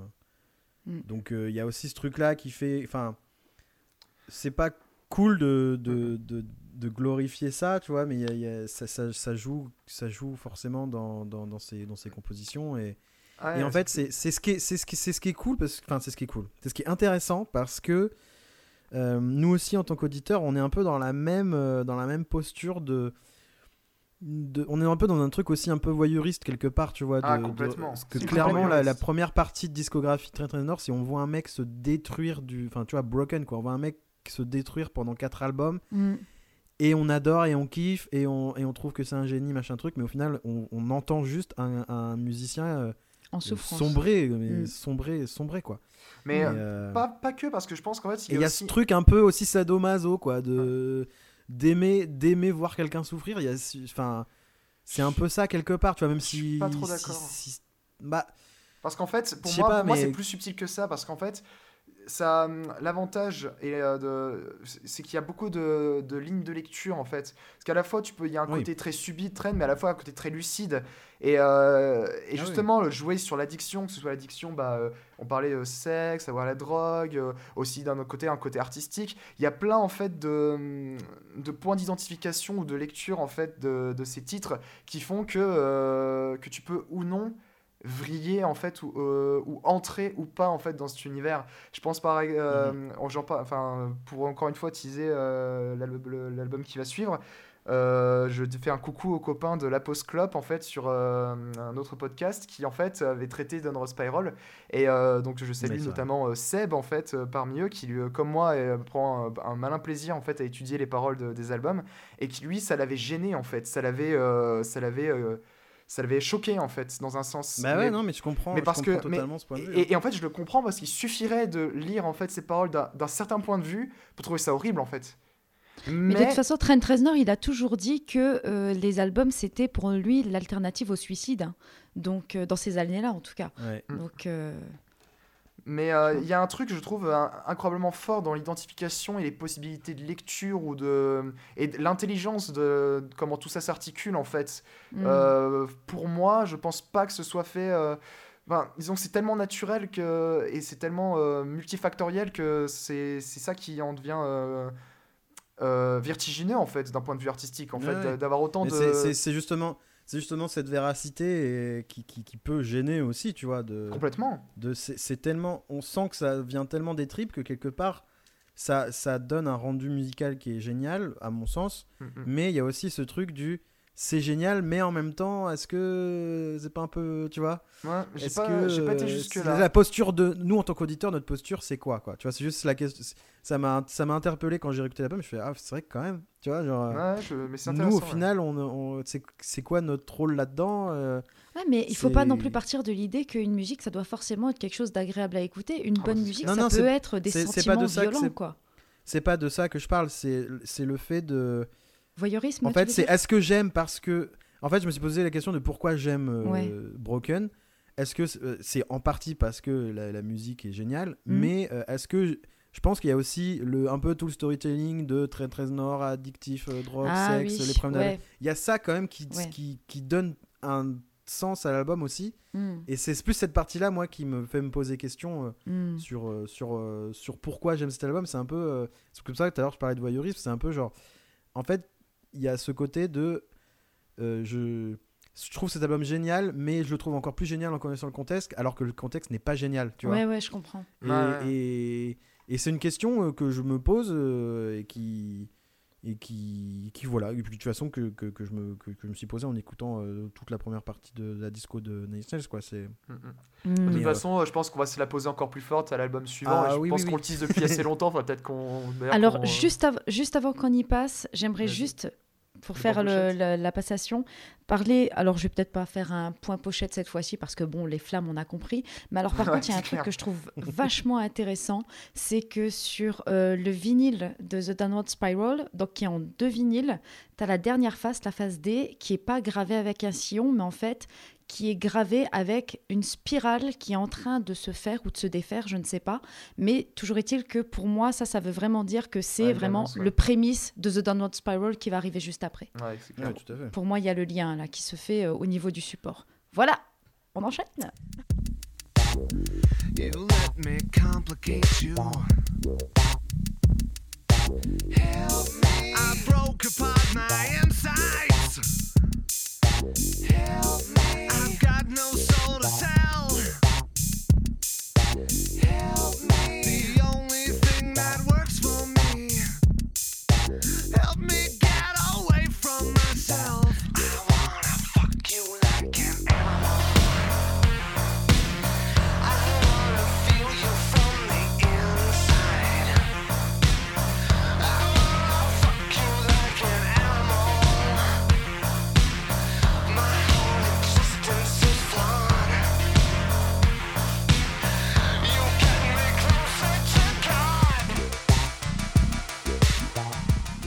On parlait de dépression, de dépendance. Bah, Je The attaquer Spiral ou- sorti en 4 Peut-être sur En- celle-là. alors tu oui, tu peux attaquer, je, je mets juste le contexte, c'est sorti en prie, 94. C'est euh, toujours euh, signé sous le label de Train 13 Nord et là il y a tout un contexte euh, il y a tout un contexte. Est-ce que Alors Paul tu veux en parler ou euh, Euh, le, le contexte, tu seras, tu seras plus à même d'en parler que moi. euh, Vas-y. Alors je parle juste vite fait du contexte euh, parce que euh, parce que Train 13 Nord euh, provocateur qu'il est Mm. Il a enregistré en fait cet album euh, dans un studio qu'il a construit dans une maison qui s'appelle euh, la Villa du Cielo Drive à Los Angeles. C'est la maison où euh, la Monson Family avait commis le meurtre euh, de 5 personnes, si je dis pas de bêtises, euh, dont l'actrice euh, Sharon Tate. Ah, là, ça avait fait tout un. Qui tout était un- un enceinte, scandale. d'ailleurs. Qui était enceinte, tout à fait. Oh, ça avait merde. fait. euh, bah, c'est toute l'affaire Monson, Mm. Charles Monson, en fait. hein. Et euh, Reznor, euh, pas peu fier de, de- de sa bêtise, il, bah, il part enregistrer son album euh, et même monter son studio dans cette maison. Un studio qu'il aura euh, la délicatesse d'appeler euh, The Pig, euh, en référence au- à ce qui, aux inscriptions euh, qui étaient écrites sur les, sur les murs de, de la villa. euh, par les, par les meurtriers, ils avaient écrit de, ils avaient écrit pig ou je sais plus quoi. Ils avaient écrit Pig Avec avec, le le sang de la victime, ouais. Donc tout en délicatesse, Train 13 Nord. euh, Ouais. Mm. Voilà, on a, euh, c'est juste pour mettre l'ambiance de comment cet album a été enregistré, où est-ce qu'il a été enregistré. Il y a quand même un truc, euh, là on repart sur tout ça dommage aussi, quoi. Genre, Reznor ne va pas bien et il va vraiment peut-être au pire endroit pour, euh, Allez, mieux pour quoi. enregistrer sa musique. Mais d'ailleurs, je pense qu'il y a même une histoire comme quoi la, la sœur de l'actrice était allée Oui, carrément oui, le voir oui. dans la villa pour lui dire euh, Oui. à quel point ça- Oui, exactement. c'était c'était ignoble et que Ah, Tressnor Bah, avait. enfin, moi j'adore Train 13 Nord, mais c'est ignoble. Non, mais c'est surtout- de faire ça. C'est surtout Mais- qu'en il gros, la, la femme, il- elle a été. Ouais, c'est ça. C'est la, Ouais. la, la sœur, en fait, elle a été le voir en lui disant Mais euh, en gros, est-ce que tu trouves pas ça dégueulasse de te servir de la mort de ma sœur pour faire un album et puis pour vendre autour de ça? Parce qu'il a quand même fait pas mal de chansons avec le mot pic dedans. Et en gros, ce qu'il dit, c'est Je suis arrivé le soir chez moi, ça m'a fait penser, et puis j'ai dormi. Et voilà. Mais c'est, intéressant parce qu'en plus, dans, cette, dans ce studio sera enregistré les, les premiers albums de Marilyn Manson. Oui. Donc il y a aussi ce truc de Marilyn Manson du coup qui utilise le nom de Charles Manson. Enfin, il y, a, Mhm. il y, a, il y a un truc vraiment euh, assez irrespectueux, mais qui l'un dans l'autre, qui l'un dans l'autre fait partie intégrante de la provoque de Nine Inch Nails et de Manson aussi, de Mhm. dire, euh, mais regardez en fait, enfin, Manson et tout, enfin, en fait juste, euh, on en parle, tu vois, genre. Tu vois ce que je veux dire de juste, euh, bah, on va pas cacher le truc sous un tapis, puis ouais, bah c'est là, ils ont, ils sont très très, euh, euh, ils sont très très anti-américains, euh, Trent Reznor et Monson. Ils ont ils, aiment pas trop les, c'est- pas, ils sont pas copains avec les puritains et tout. Il y a tout un, ils, osent critiquer leur pays et euh, et euh, quelque part ils ont raison et euh, et, puis euh, en fait c'est ça, c'est juste, euh, mais non mais regarde, enfin. Tu vois, c'est vous l'Amérique, euh, Monson, euh, tout ça, De Pic, tout ça, c'est l'Amérique aussi. il y a ce truc un peu provocateur qui, euh, qui a du sens quelque part, mais c'est sûr que pour les familles de victimes, c'est un petit peu affreux. Mm. voilà, que vous plaît, on parle de musique Eh bah allez, c'est parti. The Downroll Spiral. Euh, alors moi, c'était l'album de Nails par lequel j'ai commencé. Euh, et euh, enfin, enfin voilà, que dire. Je parlais de trilogie de la haine euh, tout à l'heure. Bah là, on en est à son apogée. Et euh, on est à une, synthèse déjà au niveau des sons. On a, on, a autant la, le savoir-faire qui a été euh, montré en fait sur Poitiers Machine au niveau des synthés et, euh, et tout le, toute la construction en fait par filtre, par guitare, par son de, percus, de perceuses, euh, tout pour, pour alterner entre une sorte de douceur morbide et, et violence démesurée. Et enfin voilà, enfin que dire, cet album, c'est- il a fait une synthèse de en un album concept. Et enfin, c'est enfin, c'est une, masterpiece. Enfin, il n'y a, pas un autre Ah, ça fait plaisir d'entendre ça Mais je le pensais déjà en fait, cet album pour le coup, c'est le seul Cool. que j'ai écouté de Nine Inch Nails, mais, euh, mais euh, pour moi ça a été euh, bah, déjà un choc à la première écoute, mais dans le sens positif du terme, et j'y revenais euh, de temps en temps et toujours avec une admiration incroyable. Saturation de la prod encore plus poussée, on est secoué et on vit une véritable descente aux enfers de ce personnage comme, un, comme spectateur, à la- en l'incarnant presque, de son état mental et de ses pensées. C'est une expérience purement organique, viscérale, mais et impactante, trop pour certains. Euh, surtout que bah, justement l'état complètement addict et en dépression de Trent Reznor qui à prendre aussi en compte, hein, comme euh, t'en parlais euh, Mhm. Valentin. C'est un album euh, qui laisse bah, évidemment pas indifférent, qui, et qui si on use d'empathie et, pardon, et euh, qui il se montre en fait dans sa pudeur, dans une pudeur de façon très crue en fait et très euh, Ah, mais là, il se déshabille il, ouvre, il ouvre les portes en fait, la dépression et la laideur que peut emprunter l'esprit humain euh, dans l'ego comme le misérable d'ailleurs, et ça c'est très important de le dire. Euh, ça permet également de parfois en fait s'identifier à certains points sur certains moments bas de, de nos, nos vies qu'on peut tous ressentir et, euh, Mm. et on, ça laisse pas indifférent. Enfin, Trent est possédé, il fournit des moments vocaux mais complètement bluffants tellement ils sont vecteurs d'émotion, que ce soit dans le hurler comme le plus, euh, le plus euh, bah, de- démuni et, euh, et déshabillé. Et puis, bah, on en parle de déshabillé, bah, évidemment, il va falloir que je, juste que je parle de, de Hurt Closer. un, un petit peu, qui conclut ce voyage, qui est bouleversante dans sa beauté, dans sa Mhm. mélancolie, dans ses mélodies, dans son interprétation, mais qui est extraordinaire. Et, euh, et sa signification, qui, euh, bah, je parlais de toutes les significations de la musique de Nine qui peut se vêtir de bien des points de vue. Et euh, Johnny Cash l'a montré de façon euh, absolue, je pense. Ouais. Et, La meilleure reprise du monde.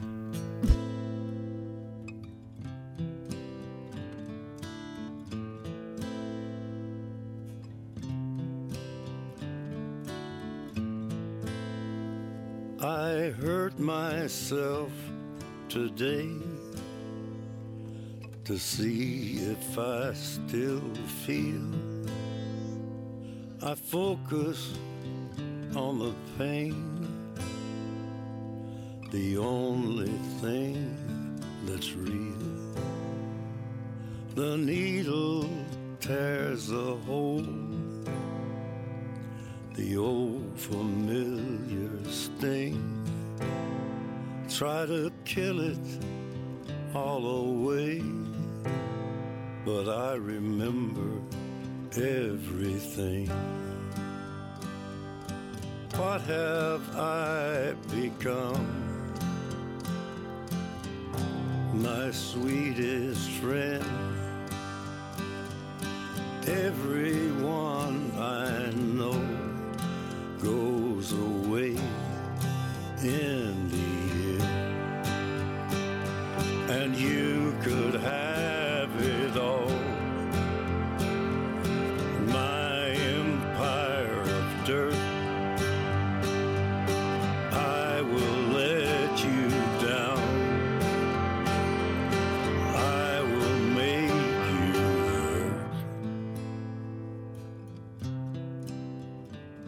euh, et au-delà de ça, c'est un album qui, euh, 'fin, c'est hormis euh, quelques morceaux phares comme Hurt, comme Closer, comme, comme March of Pigs, ce genre de choses, je, je peux pas. Enfin, c'est dur pour moi de l'écouter autrement que d'une traite en fait.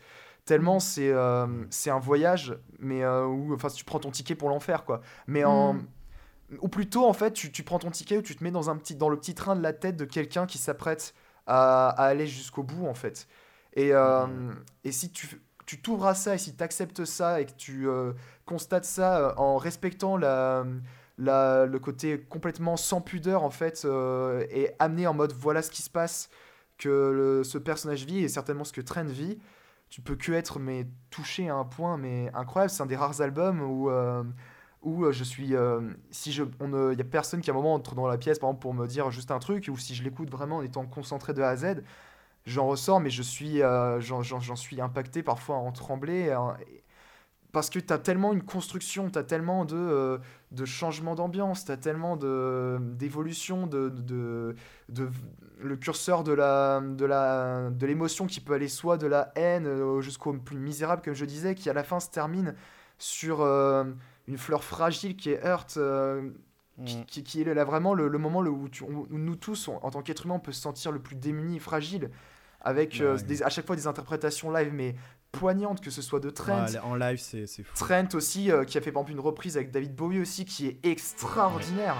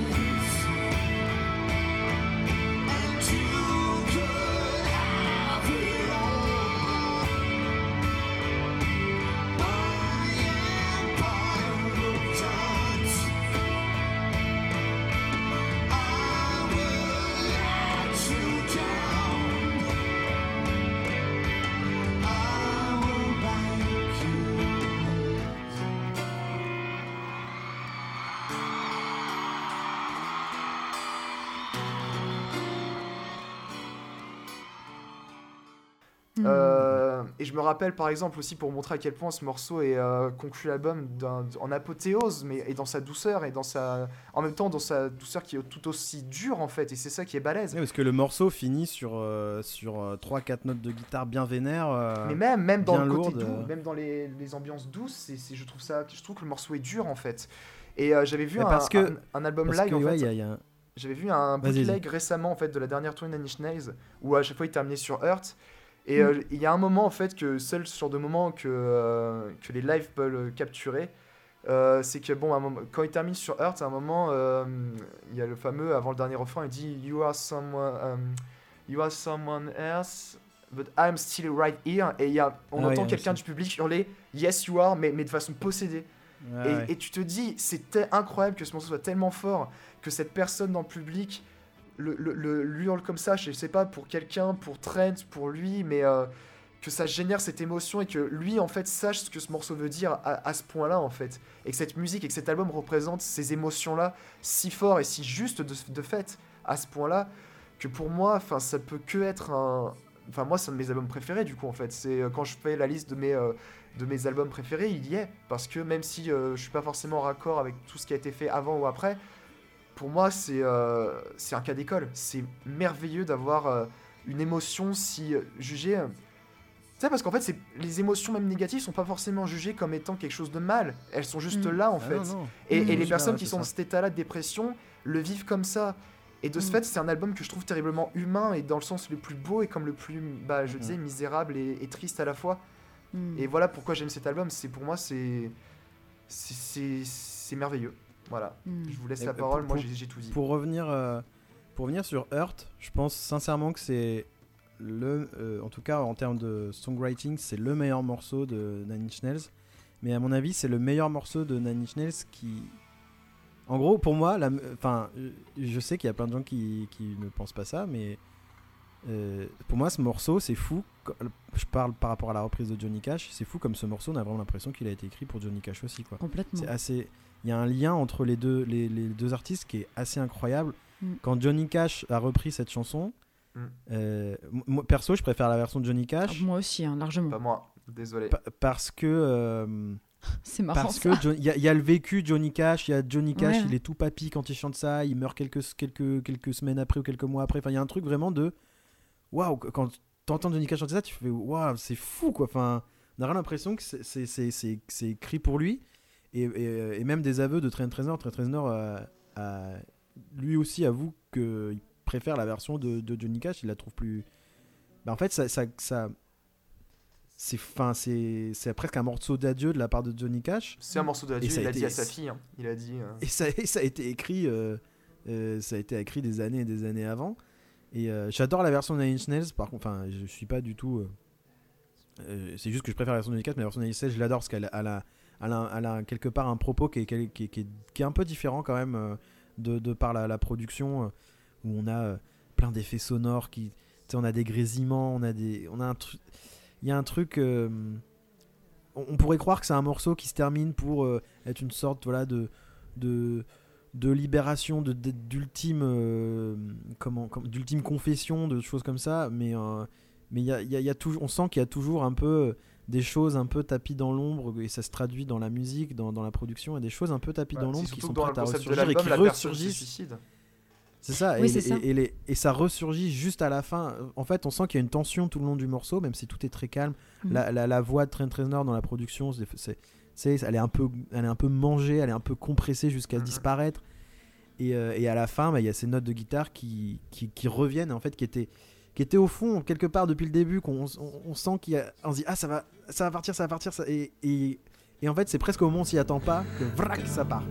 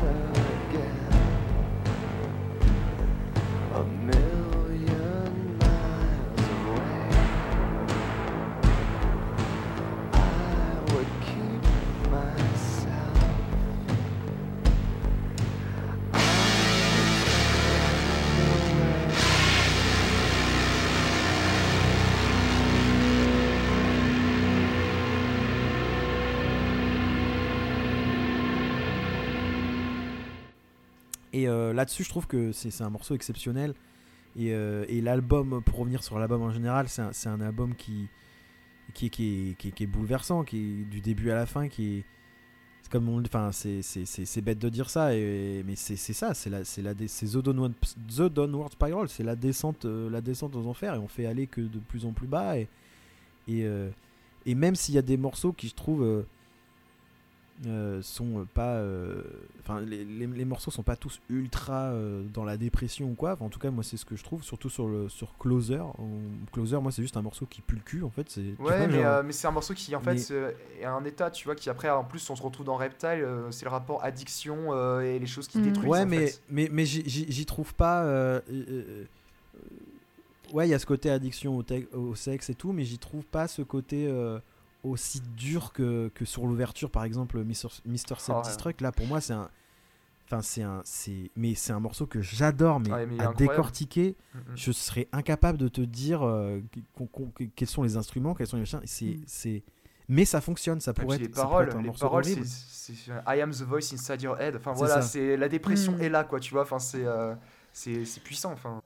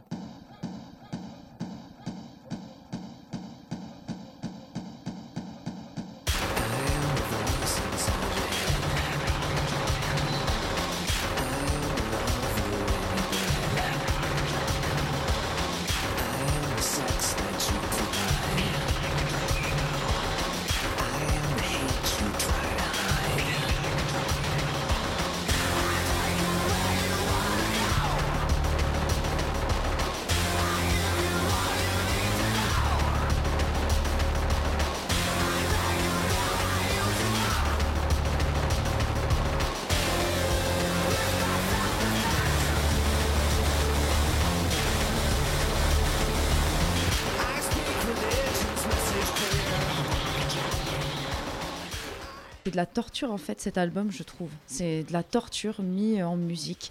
C'est euh, incroyable. Je trouve l'album mais riche, mais tellement riche en fait. Je, je- je m'en suis vraiment rendu compte en fait lors de la version deluxe de l'album. Pareil, je sais pas si vous l'avez écouté, mais en fait, y a- vous l'avez pas écouté? Bah, Il y a une chanson, bah, c'est March of the Pigs, mais en fait où toutes les pistes audio sont poussées au maximum.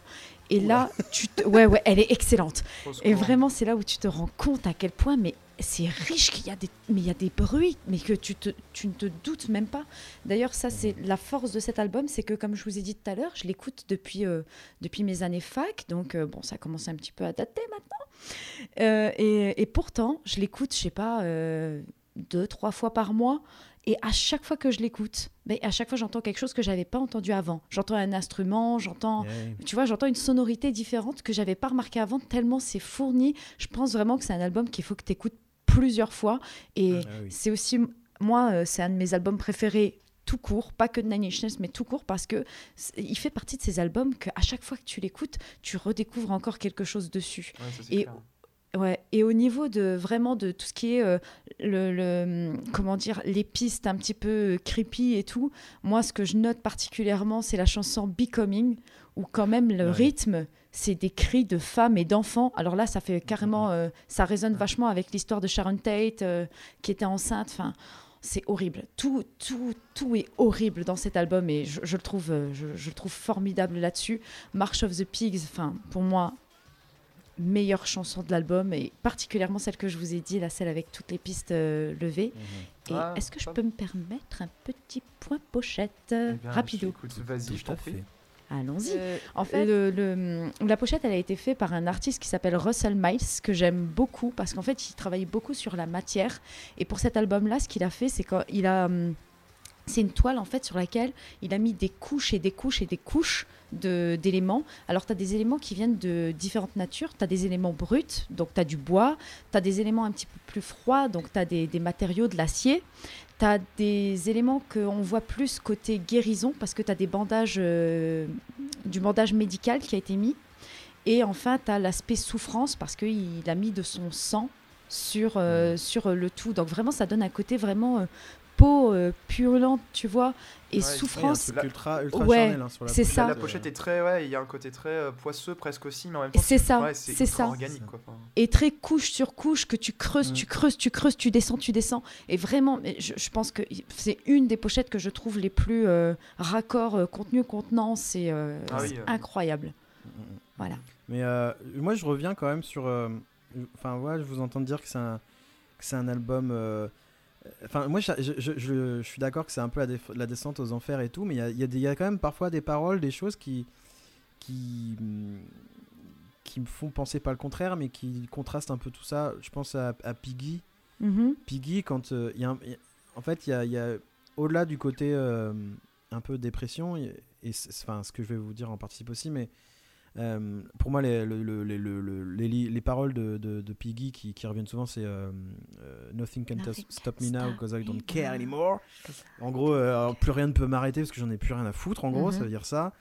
Et, et pour moi, il y a aussi un côté. c'est pas le côté euh, dépression. Il y a un côté dépression enfermement sur soi, mais aussi le côté. euh, c'est bon quoi, tu vois, j'en ai marre euh, et j'en vois tout valser. Et pour moi, Piggy, qui est un morceau qui décrit exactement cet état-là, parce que c'est assez contenu sur le début et sur la fin, on a ce fameux. euh, ce fameux solo de batterie qui est un peu euh, décalé sur la mesure. Enfin, il y a un truc. euh, on Mhm. sent qu'il y a un truc qui cloche, mais il y, a- il y a ce truc du. on en voit tout valser et tout. Et. et et il y a aussi ce côté. je reviens aussi sur Closer. Quand je disais que c'était un morceau qui, qui puait le cul. Cette phrase. Euh, c'est. c'est- Enfin, voilà, les, les paroles, euh, on a le, le fameux. I want to. euh, c'est quoi I want to fuck you like an Like animal. c'est ça animals. Ouais. I want to donc, feel you from the euh, inside. C'est ça, c'est très. euh, et euh, disons que c'est très rapport. Je peux boire ouais, le miel dans ta rap- ruche aussi, qui est très évocateur. Ah, j'adore. Non, mais- euh, Je trouve qu'il y a un côté. euh, quelque part. Il y, a y le côté euh, sadomaso qui. euh, bah voilà, c'est une pratique sexuelle euh, comme une autre, tu vois, mais. Mais il y a le côté aussi. euh, euh, comment dire? Il y a le côté. euh, ouais, ultra. Tu sais, ultra charnel, quoi. Côté possession, là, c'est ça, que je cherche depuis tout à l'heure. Il y a le côté où tu as l'impression que Reznor a envie de. Tu sais, il y a ce côté, j'ai envie de, de posséder. Euh, j'ai envie de tout posséder, j'ai envie de tout. Et c'est ça qui le rend triste quelque part, tu vois. Il y a ce côté un peu. Mais justement, en J'ai fait, envie de tout c'est, euh, avoir. tu viens de me donner une bonne piste d'attaque parce que par rapport à ce que tu dis, évidemment que tu as des morceaux qui sont pas euh, parlent, qui parlent pas explicitement de dépression, mais ça veut pas forcément, ça veut pas dire que euh, le mor- certains morceaux en fait ne, ne pointent pas forcément sur un état psychologique, qu'elles ne participent pas à, à Oui, cette oui. histoire et notamment à la descente. Et euh, Mm. c'est aussi pour ça que je trouve que cet album est balèze, c'est que parfois, notamment au début, tu as certains morceaux comme justement Piggy ou euh, Closer justement qui en fait sont des morceaux cause en fait Euh, Oui, bien parce sûr. qu'il est dans cet état Mais je- mental il descend en fait jusqu'à ça parce qu'après le, la- le fait, le fait qu'il soit closer ça amène à Reptile le fait où après il est Mhm. justement cette addiction à une femme qui est l'une des causes qui lui détruit en plus son addiction à la drogue Euh, Piggy Mais en fait, c'est ce que c'est c'est c'est ce c'est le point que en fait c'est ce que je, c'est ce que je voulais dire en fait, tu vois. C'est justement excuse-moi. c'est pas juste ce que je veux dire c'est que c'est pas 14 pistes de euh, ah non non c'est ultra euh, nuancé oh, je- oh, je- oh là là, je suis triste, je vais pas bien, tu vois, c'est un- c'est plus fin que ça et euh, mais c'est pour et ça même que je et, parle. et- et- et c'est il y a tout un ensemble de causes Euh, March of the Pigs tu vois c'est un peu le côté euh, euh, bah pas enfin pas pigs mais du coup un peu mouton tu vois genre Mhm. on est tous un peu on est, on est tous un peu les moutons et larbin de quelqu'un d'autre et euh, il y a tout ça il y a tout ce, il y a tout ce côté là mais je voulais juste nuancer le propos en disant que c'est pas juste un album de quelqu'un qui, qui dit qu'il se sent mal c'est un ah non bien sûr. c'est, mieux écrit que ça. Enfin tu vois c'est, c'est plus c'est plus subtil. Ça que je voulais c'était le point que, que je voulais Je, pensais l'avoir euh, l'avoir dit plus, euh, plus subtilement que ça, tu vois, parce que justement, c'est euh, quand je parlais que c'était très humain, c'est dans ce sens-là, c'est que ça traite pas la dépression en mode moi, moi je suis triste. Ça la traite Mhm. vraiment dans le côté multifactoriel des causes. Et, euh, Mm. et justement, bah, je, je- je ressors le mot, il y a un côté très humain à ça, c'est que n'importe qui qui a Mhm. eu euh, des périodes de déprime ou de dépression de sa vie peut s'identifier à tel ou tel morceau. Et euh, dès- dans le début, on commence avec Mr. Self-Destruct qui parle justement de la, de la dépression directement qu'il y a dans la tête. Avec Piggy, on, on est devant ce personnage qui est purement nihiliste au possible, qui en a justement plus rien à foutre, euh, qui euh, cherche désespérément à se sentir vivant par le biais d'addiction euh, Ouais. à la drogue, ou alors justement avec Closer par le biais du sexe, qui, euh, qui devient de plus en plus, euh, plus dingue, justement. euh, euh, Big Man with a Gun, donc le rapport, l'attiration morbide en- auprès de la douleur ou de la mort, justement aussi. Euh, le fait que ces, ces addictions le détruisent, euh, comme euh, bah, dans Reptile, euh, euh, Downward Spiral, enfin le, le morceau Nothing Can Stop Me Now, que Don't Care Anymore, qui revient de plus en plus, mais de plus en plus Mhm. à chaque fois dit façon, euh, façon euh, souffrante en fait, l'air de dire que c'est de plus en plus insoutenable, jusqu'à cette espèce de libération euh, triste qui est Hurt en fait. Mm. Et d'ailleurs, pour Mm. aussi rebondir, ça me permet de, de dire ce que, les deux trucs que je voulais dire pour conclure. C'est aussi pour ça que je préfère la version de Nine Inch Nails à la version de Johnny Cash par rapport à ce que tu sais tout à l'heure. C'est parce que dans, quand tu écoutes cet album de A à Z, t'es tellement travaillé que quand Hurt arrive, il y, a une signification et, et un ressenti que pour moi, la- la- aussi belle soit-elle, aussi euh, significative soit-elle, la version de Johnny Cash ne peut pas euh, reprendre. Et je vais j'irai plus loin encore que toi. Bah, ouais. J'irai encore plus Ouais, loin. non, parce que Johnny dis- Cash, il y a tout. C'est pas juste un album, c'est tout un vécu, tu je, vois. je suis d'accord. Non mais là je suis d'accord. Mais mais en même temps, euh, c'est a aussi un morceau qui euh, parle de la dépression et d'un état de vie aussi, tu vois. Donc c'est tout Mhm. aussi, c'est tout, pour moi, c'est tout aussi fort en tout cas dans mon ressenti. Et, Oui, euh, et j'irai encore plus loin de ce que tu dis quand tu dis qu'on dirait que ce morceau était écrit pour Johnny Cash. J'irai encore plus loin. Pour moi, j'ai envie de dire que c'est un morceau qui a été écrit pour n'importe qui en fait. Et c'est ça qui, pour moi, le rend encore Oui, plus beau. C'est que n'importe qui pourrait le prendre et le chanter. Et avec son vécu, ça ferait sens et ce serait tout aussi poignant en fait. C'est pas- c'est- une bonne, euh, c'est une bonne réflexion. C'est vrai que. Et c'est pour ça que j'aime euh, bien dire que je préfère notamment la Inch Nails en fait, pour le concept de Mhm. l'album qui justement te travaille, mais en même temps, bah, ce côté. Euh, Ouais, c'est un morceau qui, qui peut parler de n'importe qui en fait. Et c'est pour ça que je trouve Mais ah, beau à en- parfois en pleurer quoi. on y revient, tu vois, mais il y a aussi encore ce côté très, euh, très euh, critique euh, des- de la société américaine aussi, tu vois. Mhm. C'est- En fait, il arrive quand même à faire un truc ultra intimiste qui peut vraiment parler à n'importe qui. Euh, en tout cas, ceux qui, qui, qui ont, qui ont déjà été euh, dans des sentiments et des états euh, qu'il décrit dans l'album. Mais il, il parle aussi d'une manière vachement plus large, tu vois. Genre, enfin, tu vois, pour venir euh, March of the Pig, Big, Ma- Big Man with a Gun et tout, il y a tout un truc. euh, euh, il tartine pas mal euh, les gouvernements américains et tout. Et Trent a toujours été vachement euh, critique euh, par rapport à tout ça. Ah bah, il en fera un commence- album d'ailleurs, hein, mais Il en fera un album. Et, euh, et ça- c'est- on a aussi ces prémices de ça dans, dans nos paroles. Il y a- il y a- Mm. en fait, il y a- il y a- t'arrives- c'est super intéressant parce que chaque, euh, chaque morceau, tu arrives toujours à trouver un double sens. Tu arrives toujours à. C'est pas. Tu vois, il y y a ce côté euh, descente aux enfers, musique très abrupte qui va, qui va tout de suite switcher sur des morceaux très calmes. Hmm. Euh, et, et en fait, tout ça, tu peux le transposer dans plusieurs, dans plusieurs choses différentes. Et, et, et ce que j'aime aussi, et c'est assez marrant parce qu'on en avait parlé sur The Mars Volta, c'est dans The Donor Spiral, on retrouve aussi ces chansons qui se terminent euh, très abruptement. Ouais, c'est vrai. Des morceaux qui vont. euh, ça monte, ça pète, ça- il y a du bruit, du bruit, paf, ça coupe, et ça, ça coupe très sec, et on, et on repart sur un truc plus calme, ou des choses comme ça. Et, euh, et on avait ça aussi dans la musique de Mars Volta, dans une autre mesure, mais. et c'est ça aussi que j'aime beaucoup dans cet album, c'est que, et on- même sur The Fragile qui arrivera après, c'est que on passe d'un état à l'autre, mais de manière très abrupte, un peu comme, comme, bah, comme quand on se sent pas bien ou des choses comme ça. Il y a des, il y a des Mm. moments où on switch un peu. euh, c'est, c'est... Enfin bref, c'est. On l'a tous dit là, on l'a tous dit au micro, c'est, c'est, Mm. c'est ultra. C'est un album qui est très bien construit, c'est un album Ouais, qui, ouais. qui décrit euh, qui décrit parfaitement ce qu'il veut décrire c'est Mm. euh, ouais c'est une masterpiece comme on dit c'est c'est assez fou de pouvoir euh, réussir à décrire en musique un état euh, euh, un, état un état psychologique qui qui enfin c'est assez fort Et aussi justement, surtout, c'est ça. euh, ouais, aussi justement ça, c'est hein. ça c'est de le faire avec autant de justesse Hmm. en fait, que- on, euh, on le croit, tu vois. Quand on l'écoute, on, on le, on, Mm. on- on sent la sincérité euh, derrière, Mm. euh, derrière la, la musique. Alors que parfois, on pourrait, sur certains. T'as des artistes qui le feraient, mais tu ferais, waouh. Sais, Hmm. des fois, on a une distance qui se crée, mais là, on le, on le croit, quoi. On fait, bah Mm. ouais, ouais, ouais, ouais. Il y, y a une chanson qui reflète bien tout ce que tu viens de dire, je trouve, sur l'album, c'est A Warm Place, parce que elle est vachement Mhm. douce, elle est très... euh, c'est- T'as as, l'impression que ça y est, t'es apaisé, que le personnage, euh, bah, ça va mieux, et d'un seul coup, t'as un hurlement, mais étouffé même, comme quelqu'un qui est emprisonné, enfin, c'est puissant.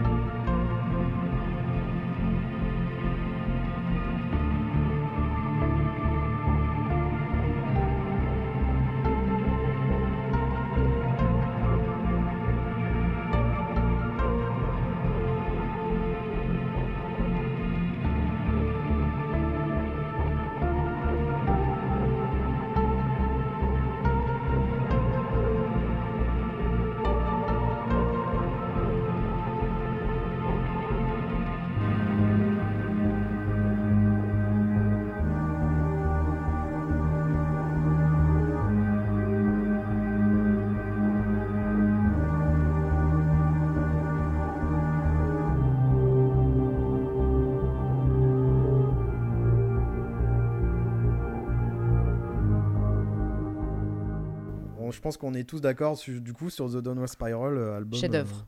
euh, Ah album bah là. chef-d'œuvre. hein, Franchement, euh, ouais, chef-d'œuvre. Vous Chef-d'œuvre. n'avez euh, même pas eu besoin de me convaincre.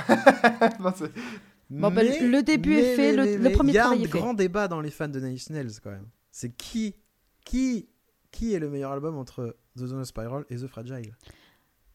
Ah, quelle, belle transition. quelle transition, vous l'avez Oh vu? là The là. Fragile, il sort euh, quand même quelques années après, en 99, parce que Trent Reznor, euh, bah, il va... hein, c'est les addictions, les addictions, les addictions, et il, Mm. il est vraiment bah, au bout du rouleau, comme à l'image du... comme à l'image du, de, de sa musique. Euh, juste, j'ai oublié de préciser, mais sur The Downward Spiral, euh, Reznor n'est pas tout seul aussi à la musique. Euh, c'est pas le seul musicien, il, il ramènera Adrian Bellou, qui est un guitariste qui a joué dans, pour King Crimson dans les années 80, si, si j'en crois Internet. Qui est, un, un- qui est un guitariste qui expérimente pas mal de trucs et tout. Il a Chris Vrenna à la batterie, qui est, un batteur euh, assez talentueux. Et il a Alan Moulder à la, au mixage. Et c'est assez important parce que je pense que Alan Moulder a, a, a- a eu un rôle important euh, pour le mixage du disque parce que mixer toutes ces pistes, ça doit être un enfer. donc, euh, donc voilà, on, va, on passe du coup sur The Fragile, sorti en 99, toujours sur le label de Trent Reznor, le label Nothing. À la production, on a Reznor, Alan Moulder qui est encore là parce que bah, il a la recette secrète pour mixer euh, du Nine Inch. Et on a Steve Albini aussi qui s'invite à la production. Steve Albini qui est euh, un producteur qu'on a pu entendre euh, via les albums des Pixies, de Nirvana, des Breeders. Enfin, c'est un, un, un, producteur assez mythique aux, États-Unis et assez, assez anticonformiste et tout. Donc il se met, ça, ça, ça- fonctionne assez bien avec l'univers de Nine Inch. Et The Fragile, c'est, ça arrive dans toutes les carrières des, groupes, c'est le double album. Il arrive, il est là. C'est le double album qui joue un peu sur. euh, on a deux CD et euh, il y a un CD qui va jouer sur des morceaux assez violents, assez punchy et tout, et un autre qui va être sur des morceaux plus calmes. Et, euh, c'est assez drôle parce que c'est ce qu'on constate depuis le début, surtout sur The Downward Spiral, c'est qu'il y a cette opposition violence, douceur. Et. Mais il y a, pour- je pense que sur The Fragile, euh, Reznor est plus. euh, Il y a ce côté. euh, en fait, The Fragile, c'est un peu la fin de la descente aux enfers et le début de la rédemption, un peu. Complètement. je trouve, je, je- je- le prends un peu comme ça. Mais euh, sur cet album, il y a le Spin Magazine, qui est un, qui est un magazine américain, qui avait titré Il n'existe pas de, il n'ex- il n'existait pas de grand disque d'alternative au suicide jusqu'à aujourd'hui, en Mm. parlant de The Fragile. Hmm. Donc c'est un album, je pense, qui, qui, qui, enfin, c'est un album qui fait du, vraiment du bien parce que euh, on est, on s'é- on s'échappe un peu euh, du marasme musical de Dono Spiral et euh, et on va sur des, on, on va peut-être sur un peu plus de lourdeur et euh, et, euh, et aussi un peu plus de un peu plus de d'instruments comment dire d'instruments euh, mince Des- j'ai perdu le mot des instruments qui ne sont pas électroniques des instruments, instruments à euh, cordes. Acoustique.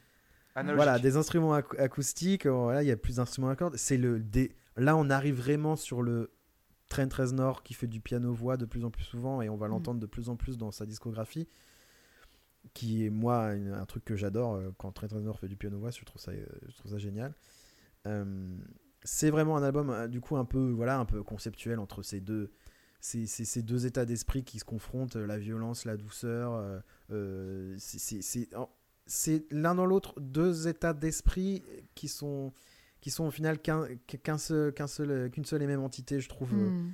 c'est comment euh, comment décrire plus euh, comment décrire un, un mal-être mais de façon différente. Hmm. et euh, c'est c'est un album qu'il a mis énormément de temps à sortir. Il, il me semble qu'il avait enregistré des, des- quasiment des centaines de, de morceaux pour ce disque. Il a énormément ça a été assez compliqué pour lui de le sortir. Et et pour moi j'ai- tu vois moi j'ai toujours du mal à me décider je sais pas lequel je préfère entre The Fragile et Dono Spiral je trouve que c'est deux albums qui se valent vraiment tous les deux Hmm.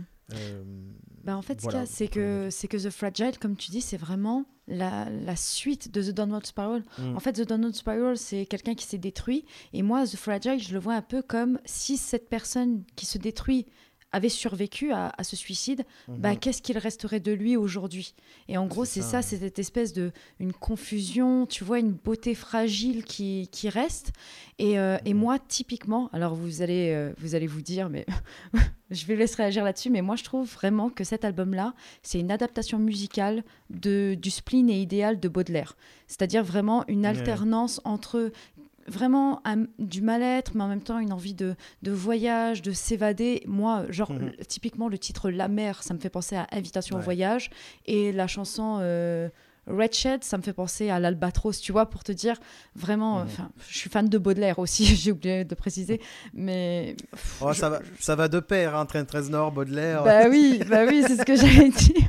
Mais oui, comme tu dis déjà au niveau de cet album-là, mais la comp- enfin, les titres sont deviennent magnifiques avec euh, beaucoup beaucoup plus euh, de, de piano. euh. D'ailleurs, je, je trouve que l'album marche très très bien sans euh, sans euh, Trent Reznor qui chante dessus parce qu'il y a la version Mm. The Fragile Deviation One et c'est la version Ouais. instrumentale Mhm. et ça marche mais du feu de dieu et je pense pas que tous les albums de Nine Inch Nails marcheraient comme ça uniquement Ouais. euh, en instrumental mais celui-là vraiment il, il est, il est somptueux de, de cette manière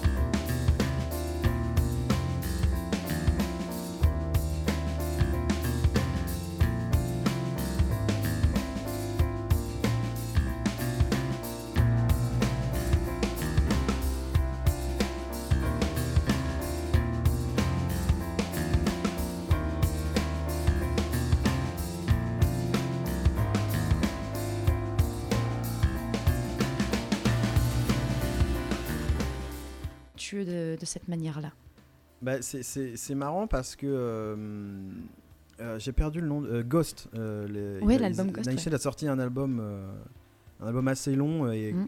instru- uniquement instrumental. Mm. Et justement, je- en écoutant The Fragile, je me demande s'il y a. Je pense qu'il y a des morceaux dans Ghost que- qui viennent des sessions de The Fragile en fait. Parce oui, que oui, oui. Ces oui, deux albums, je trouve qu'ils sont assez liés euh, Mhm. sur ce côté-là. Et effectivement, euh, ça, ça, pourrait très bien, surtout pour, la, pour le disque avec les morceaux plus calmes, je Mhm. pense que ça pourrait vraiment marcher sans, sans les voix de Trent Reznor. Après, c'est vrai que su- sur les, sur les morceaux euh, un peu plus énervés, je sais pas si ça fonctionnerait vraiment. Tu vois, genre We Win This Together, euh, sans, euh, sans qui, qui gueule, euh, je sais pas si ça donnerait le même, ça donnerait la même intensité.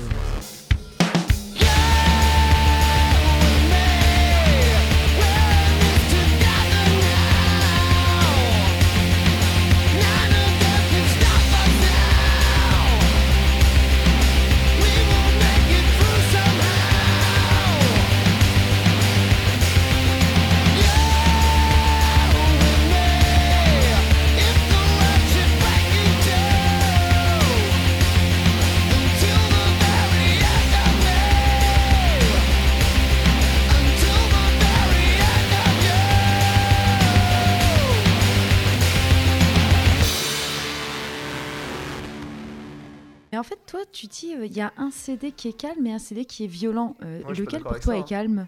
Moi, je suis pas d'accord. Hein. Ouais, parce que moi, euh, c'est Ah. c'est la même, enfin c'est la même chose, enfin pas la même chose, mais euh, justement le concept left to right des deux CD, moi je l'ai pas saisi, hein, la, la différence entre les deux. hein. Ah bah alors, attendez, euh, attendez.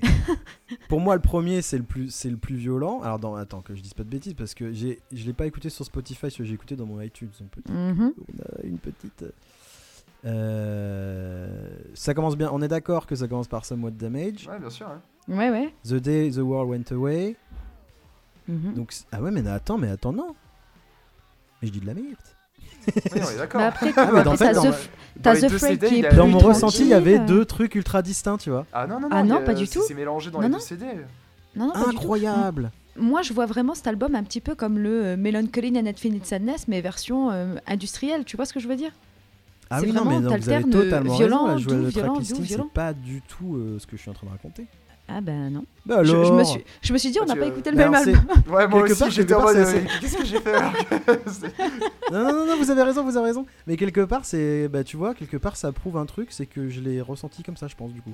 Ah ouais. Je l'ai, je l'ai séparé dans ma tête, tu vois. T'as dû trier les morceaux calmes et les, les, enfin, les, alterna- les alternances. Je sais as pas. En fait, là, la version que j'ai sur Spotify, c'est pas du tout la même que mon iTunes. En fait, sur mon iTunes, j'ai l'impression que j'ai deux. euh, La version que j'avais dû pirater à l'époque, euh, elle devait être euh, classée euh, différemment.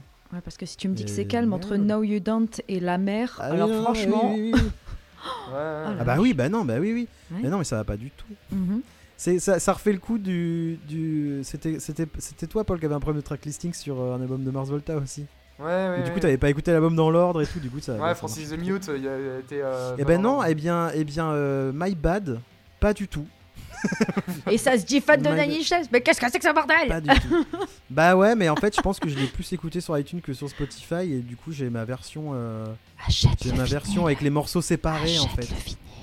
Il coûte 60 balles le vinyle. hein. Il coûte trop cher. Oui, bah je sais, mais tu peux le trouver moins Euh, cher si tu veux. Mais euh, non, non, bah du coup, My Bad, euh, tout ce que je viens de dire euh, ne vaut pas un copec parce que les deux CD effectivement ne sont pas du tout séparés. les deux CD ne sont pas du tout séparés. On a, on a une petite erreur de tracklisting ici, euh, mais tout va bien, tout est rentré dans l'ordre. Ben, L'un dans l'autre, c'est comme ça. Ouais, du coup, moi, c'est comme ça que j'ai l'album en tête. Et en plus, pour moi, c'est ce que voulait dire la pochette.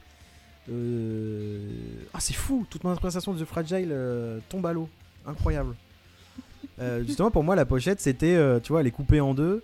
Et il y avait une part, tu vois, c'était pour scinder un peu les deux, les deux imaginaires, tu vois, enfin les deux, les deux sensations et tout. Euh, après, c'est- on le retrouve quelque part aussi dans le Enfin, on le retrouve aussi parce qu'il y a vraiment des morceaux très calmes, comme tu disais, la mer et Mm. tout, avec des trucs plus, plus énervés. Mm. Mais, euh, mais oui, mais ça n'enlève, écoute, ça n'enlève rien à ce que je pense de l'album au final. donc, Non, euh, mais t'as pas faux par rapport à la pochette parce que c'est vraiment, ça représente vraiment la dualité entre euh, finalement le doux, le calme. C'est juste que ça se fait pas sur deux euh, disques différents, c'est que ça se fait Mm. d'une chanson à l'autre. C'est plutôt comme ça. Et puis, euh, ouais, je, je parle vite fait de la pochette parce que je la Oh, trouve sublime. Mais ouais, t'as cette Ouais, en fait, c'est une espèce de patchwork de, de, de plein de, de, photos, de visuels qui sont tout le temps en opposition. Donc, tu as des couleurs chaudes, des couleurs froides, tu as du végétal, du minéral, tu as de la macro photo et tu as des plans beaucoup plus larges. Enfin, je, je trouve que ça représente du coup bien l'album parce que c'est vraiment, tu pioches de temps en temps, tu as du doux, des fois tu as du, ca- du, du violent, et ça s'alterne comme ça et tu, et puis tu on, vois on pas a le tellement le logo, euh, on a le logo coupé. Coupé en deux Ouais. comme ça. Mm. Ça fait un peu, euh, on a un peu. Je trouve que c'est un peu l'album qui annonce aussi un peu Train 13 Nord euh, en dehors de Nine Inch Nails. Enfin, tu vois. euh, Ah, tu l'interprètes comme ça, toi? Bah, moi, je l'interprète un En fait, musicalement, je trouve que ça, ça va. re- Ça, ça- c'est un peu les prémices de ce que va pouvoir faire Train 13 Nord sur ses BO de films et Mhm. sur d'autres projets que Nine Inch Nails. D'accord. Du coup, je- j'ai l'impression que cet album aussi, euh, dans ce côté rédemption, Mhm. euh, il y a un peu ce côté bah, émancipation de Nine aussi, Mhm. de. euh, de euh, ouais, de, de juste. Peut-être un peu plus partager le truc, un petit peu plus. Ouais, euh, ouais. tu vois, partir euh, faire d'autres choses. Enfin, je- en fait, tu vois, le, pour moi, le Train 13 Nord is Nine Inch Nails. Mhm. Bah, sur The Fragile, c'est plus trop ça. Tu, enfin, je le ressens différemment. Je- en tout cas, c'est l'interprétation que j'en fais. J'ai j'ai cette sensation que Reznor euh, se, se donne la possibilité de faire autre chose Nine Inch. Et euh, ça se traduit musicalement par des morceaux qui vont être un peu différents, qui vont, tu vois. Ouais. Je, retrouve un peu ça quelque part. Alors, je comprends ce que tu veux dire. Effectivement, euh, clairement, tu as, vraiment un changement de cap pour cet album-là. Mais tu vois, le, le- le fait que le logo soit coupé sur la pochette, je ne l'ai pas du tout vu comme ça. Moi, je le vois vraiment comme euh, Après, la partie détruite, tu vois, de l'album d'avant. Mhm. C'est qu'est-ce qui reste de ça? Donc, il reste la moitié finalement de ce que tu étais avant. Tu vois ce que je veux dire? C'est la reconstruction d'après. Oui, aussi, Moi, je vois ouais, ça on peut comme ça. l'interpréter, ouais, ouais, effectivement. Paul? Euh, déjà, juste pour revenir, quand tu parlais de si cette. T'avais dit, Elodie, sur Après Earth, si cette personne s'était pas suicidée. Alors, ça, par contre, Ouais. c'est euh, défaut d'interprétation. C'est parce que justement, ce que j'aime beaucoup aussi avec Earth, c'est qu'elle est libre d'interprétation sur Oui. Mm. est-ce qu'il l'a fait et est-ce qu'il a. euh, est-ce qu'il en est mort aussi s'il l'a fait. Oui. Euh, donc, euh, donc déjà, euh, ça pourrait être effectivement euh, là, bah voilà, ce, ce personnage, ce Trent Reznor qui, euh, qui essaie de recoller les morceaux. Voilà, je voulais juste le dire parce que bon, voilà. Mais au, un- au final, dans The Donut Spiral, c'est pas vraiment ça qui est intéressant. C'est pas la conclusion du truc. Au final, c'est pas ça. Non, qui, non, c'est l'état, Comme on dit, c'est le voyage. C'est le voyage qui compte. Ce n'est pas la destination. Tu vois. Mais euh, Et oui, après, effectivement. euh, Et après, un- en tout Fragile- cas, The Fragile est un album très ouvert à interprétation. Mm, hein. mm. Ah oui, ça c'est clair. Euh, au niveau des sons, euh, c'est beaucoup plus, je dirais, entre guillemets, moderne, peut-être dans le sens propre que je dirais ça. Notamment euh, bien plus orchestral et acoustique slash Mhm. analogique. Toujours avec quand même Mhm. cette petite passion de dénaturer euh, de temps à autre certains sons pour en donner, euh, en donner des, euh, des petites. pour en donner des. Un, un petit cachet, quoi. Euh, Après, pour le reste de l'album, par contre, euh, voilà, The Fragile, c'est l'album que j'ai le plus écouté en bossant discographie. Parce que euh, Mhm. j'avais menti, j'avais écouté deux albums de Nine Inch Nails avant, en fait. J'avais écouté The Demon Spiral. Vous avez menti. Tu nous as Et j'avais écouté The Fragile, sauf que j'ai deux trois fois, sauf que j'ai un problème avec The Fragile, c'est que il ne me fait quasiment rien en fait cet album. Mhm. Ah, dur. Et, euh, et en fait, alors que tout le monde le- l'en parle comme si ce n'est encore meilleur que dans Spiral, et je suis en incompréhension devant cet album. Et du coup, pour cette discographie, mais je me le suis poncé, je me le suis poncé, je me le suis poncé. Mais à chaque fois, il y a à peu près la même finalité. C'est bien, mais enfin voilà, c'est sympa, mais ça me... Il est, il, est, il est moins jusqu'au boutiste que The of Spiral. Il est un Mais peu au- euh, au-delà de jusqu'au boutiste, c'est que souvent je termine l'album et je me dis qu'est-ce que j'ai retenu en fait? Et, euh, et j'ai du mal. J'ai Ouais. vraiment du mal à avoir une mélodie qui reste. C'est-à-dire que sur l'instant, je, je suis en mode ouais, c'est cool, j'aime bien ce que j'entends. Mais je sens pas le côté waouh, tu vois? Et, euh, et, et ça, me, ça me perturbe un petit peu quoi quand même parce que je me dis qu'est-ce que j'ai pas saisi dans cet album? Et en fait je, ça m'intéresse que vous parliez qu'il y ait une version instrumentale parce qu'au final quand je regarde les titres que j'ai euh, que j'ai vraiment aimé que j'ai mis un petit un petit cœur sur Spotify euh, je me suis servi de ça pour euh, bah souvent c'était les morceaux qui de base sont plus ou moins instrumenta- in- instrumentaux sur l'album en fait. Hmm. la mer, The Great Below, Just Like You Imagine qui est extraordinaire, The Big Come Down, Ripe with Decay.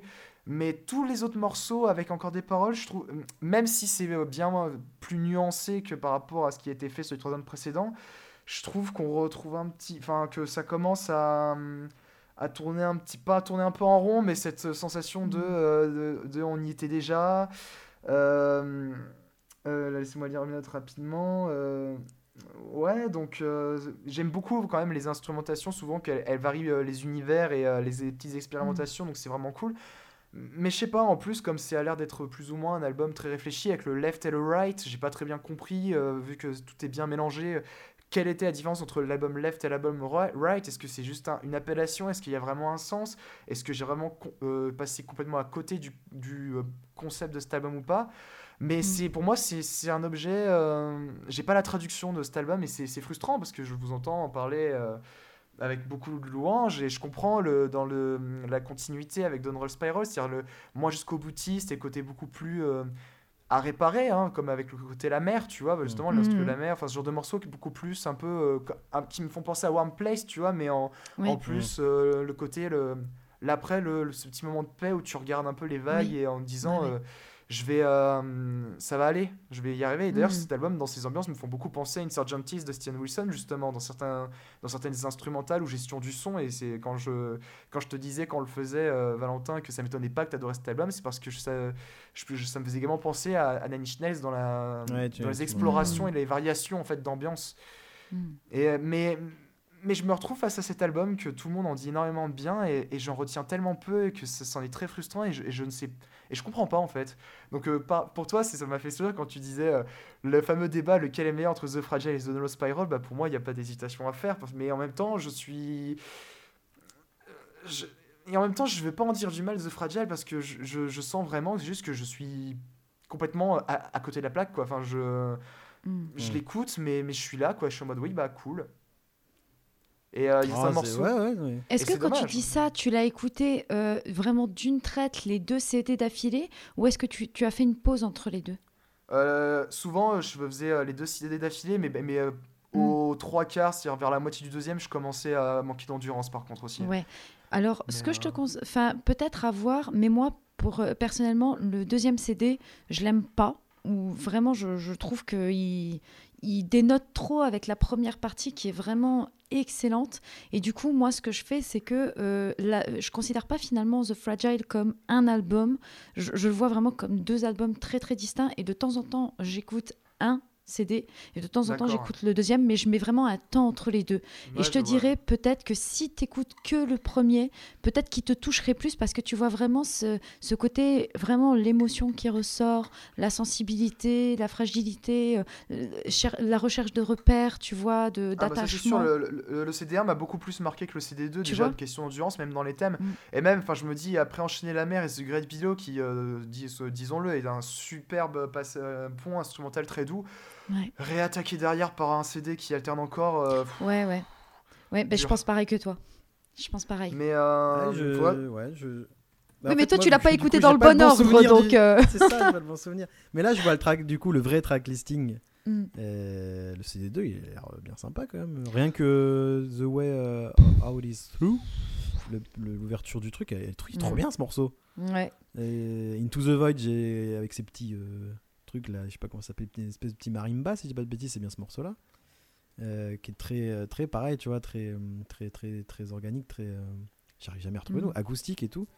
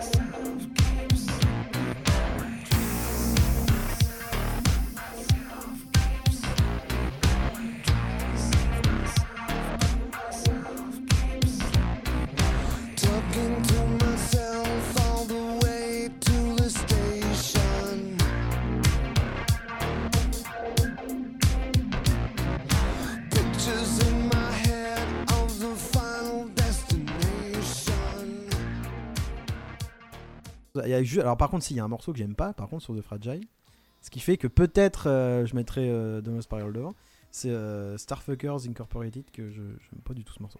Tu sais pourquoi est-ce qu'il a fait Euh, cette chanson-là? Tu connais l'histoire de cette chanson? J'ai vu le clip, tout ça, mais je, n'ai- plus l'histoire du morceau. Explique-nous. Paul, tu l'as? Ah, pas du tout. Alors moi, Non. ce fragile, c'est pour ça j'espérais que vous me pouviez me peut-être me donner l'information sur les CD qui me, fe- me ferait le déclic, parce que euh, Mm. j'étais vraiment, mais j'arrivais pas à mettre un quelque chose en fait euh, de sur, sur l'album de, de cohérent en fait. Je me sens perdu Mhm. quand j'écoute cet album et c'est D'accord. Mais ce que, ce que tu dis, Paul, c'est intéressant parce que, comme, comme j'ai dit au, au- début tout à l'heure, euh, Reznor, il a, il a enregistré quasiment des centaines de pistes en fait pour ce disque. Mm. Donc quelque part, c'est ce qui ton ressenti est vrai parce que bah, quelque part, lui aussi, il a galéré en fait à Mm. construire cet album. Donc pour répondre à ta ça, question, Paul, écoute, écoute le premier album, seul- enfin la première partie seulement. Je pense que tu l'apprécieras beaucoup mieux.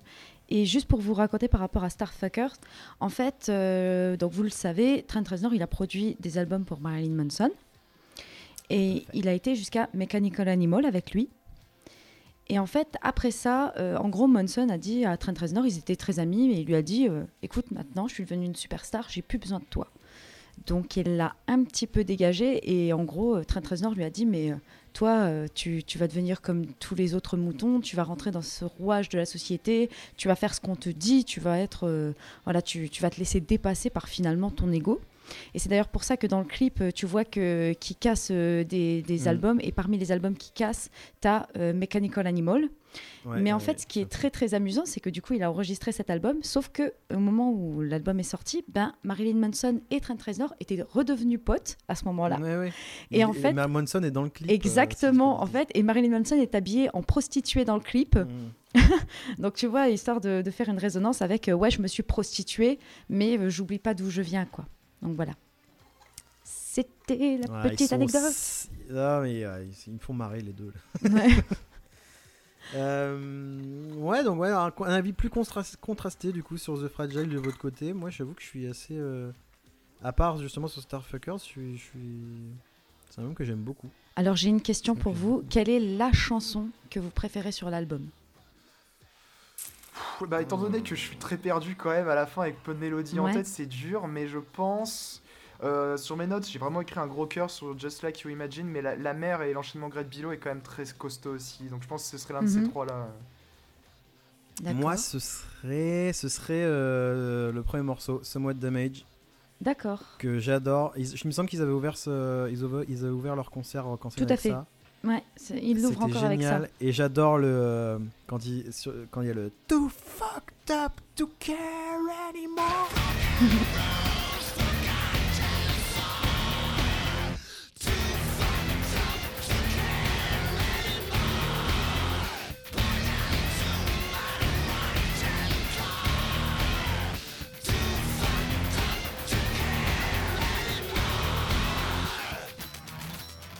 Vraiment un truc. euh, j'adore ce morceau. J'adore Mm. vraiment ce morceau. Mais euh, il y a plein de morceaux que j'adore. Hein. Euh, bah, Together. euh, Il y a trop de trucs. La mer. The Great Below. euh, moi, ce morceau, enfin cet album, je, ouais, je, ah, il y a vraiment juste Starfuckers qui, ouais, Mm. j'aime pas trop. Il me fait ni chaud ni froid. Je trouve Mm. un peu, euh, un peu facile même. Oui, c'était le coup de tension, quoi. Ouais. Mm. Mais euh, non, sur le reste, moi, je suis, je suis, je suis assez dithyrambique sur The Fragile. Mais après, euh, en, en- en y repensant, euh, tu vois, comme tu parlais de Trent Reznor qui a composé plein de morceaux, et toi, Elodie, qui en parlant de l'artwork, Mhm. parlait vraiment de patchwork de trucs. Mhm. Bah, je me demande si c'est. euh, Enfin, quand tu as dit patchwork, ça m'a aussi fait penser. C'est ouais, c'est. un- je trouve que c'est un peu à l'image de justement la musique. C'est je j'arrivais pas à trouver une cohérence en fait, et ça me faisait Mhm. lâcher en fait. Donc. euh, Ouais, mais je pense qu'il a voulu faire un patchwork de vraiment les, les émotions que, que l'être humain était capable de ressentir. Donc t'as- tu passes du tout au tout, tu vois. Et, Ouais, je- et c- et en même temps, quelqu'un de fragile, c'est aussi quelqu'un qui, qui, qui finalement vrille facilement. Mm. Tu ouais, vois complètement. Ouais, bien sûr, c'est Ouais. vrai. Mais tu vois, dans un sens, j'aurais peut-être préféré, peut-être préféré euh, l'idée qu'avait Valentin de diviser en morceaux violents et peut-être plus calmes. Peut-être pas d'ailleurs. Peut-être que du coup, ça rendrait euh, le CD par violent trop indigeste ou alors euh, trop euh, inférieur par rapport à Donner Spiral qui était déjà une pièce de maître dans l'affaire. Mais euh, Eh ben, tu vois, par rapport à ça, euh, Melancholy, je reviens sur mon exemple, Melancholy and Infinite Sadness, qui est pareil, qui alterne pas mal entre le, le doux et le violent. Euh, bah, tu as une version qui existe de cet album-là où d'un côté, tu as les titres violents et de l'autre côté, tu as les chansons douces. Et je peux t'assurer que ça marche pas aussi bien que l'alternance entre les deux. Et je pense que là aussi, tu vois, euh. Valentin, il faudrait que je m'écoute euh, cette version que tu dis d'un côté doux et d'un côté violent, mais je pense qu'avec moi, ça, ça, ça ira pas. Faut vraiment que je me réécoute l'album avec le bon track listing. Je me permets de vous dire ma chanson préférée de l'album. Vas-y. D'accord. Je, je vous dis ça parce qu'en fait, c'est ma chanson préférée de Nine Inch Nails tout court. Et- Oh Ah oui, ah oui, ah oui. Et, et insurpassable euh, parce que ça, ça résume tout, tout Nine Inch Nails pour moi. Et, et euh, à chaque fois que je- j'entends la chanson, pour être honnête avec vous, euh, je verse ma larme systématiquement. Il n'y a pas une fois où je l'ai écoutée sans pleurer. La meuf fragile, tu sais. Non, Et mais il faut, et, euh, il faut laisser ses émotions euh, Bah, c'est ça. parler. C'est ça, ah bah, quand la musique pleurer, euh, te prend. Ouais. Et euh, bah, c'est Just Like You Imagined. Vraiment. Ouais, Et je- mais parce que, parce que t'as de... c'est ça, c'est faire de la musique. euh, C'est ce que je disais tout à l'heure, en fait, tout le long, c'est faire de la musique avec un peu de- du son. Mais là, on rentre vraiment dans quelque chose de beaucoup plus instrumental, avec des petites notes de piano vraiment simples et efficaces. T'as le son qui vient de plus en plus fort. T'as une grosse rupture avec une batterie, mais lourde, avec un rythme ultra lourd, indus comme ça. Et d'un seul coup, t'as le cri de Reznor qui commence à Ouais. monter, monter, monter. Et, et on retrouve les bruits dont on parlait Oh là euh, précédemment. Il y a des bruits un peu partout. Et, Mais ouais, ouais, ouais, ouais. Mais c'est ça. Et tu sais pas d'où ça vient, tu sais pas ce que c'est. Tu as un petit peu de dose euh, électro qui aussi annonce pas mal Mhm. ce qui va suivre dans la carrière Mhm. euh, de Nine Inch Nails. Et t'as- même pas besoin de paroles à ce moment-là. Parce que c'est vraiment Bah que ouais. l'émotionnel qui est mis en avant, qui, mais, qui te prend au trip. Et oh, euh, meilleure, meilleure chanson de Nine Inch C'est bien Nails. sur ce morceau-là, si j'ai pas de bêtises, qu'au bout d'un moment, il y a une espèce de, de solo de piano totalement Tin, déconstructuré. euh, Exact. Ouais, sens. ouais, c'est ça. Il un y a un- Ouais, a un mini exactement. break où le piano part dans Ouais. tous les sens et hop, ça c'est- sur autre chose. et- c'est exactement celle-ci. C'est exactement celle-ci. Tu vois, c'est vraiment euh, ouais, le fait de se laisser emporter aussi par la musique Mhm. et pop, pop, pop, pop, ah, euh. Voilà, Je- je- il fallait absolument que ça sorte. euh, Ah bah, j'ai un amour inconditionnel pour cette chanson.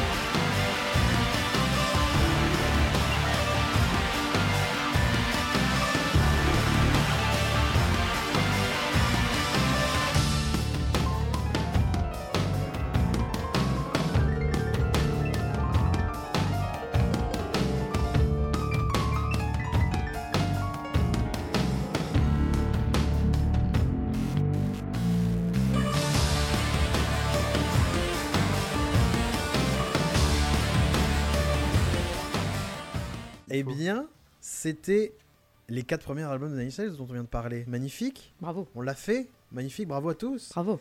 Euh, Est-ce que du coup, si vous devez, si vous devriez choisir un seul album, euh, un seul album de, de- du début de carrière de Nine Inch Nails, j'imagine que ce serait The, Fra euh, The Fragile, The Donut Spiral. En tout cas pour moi, ouais.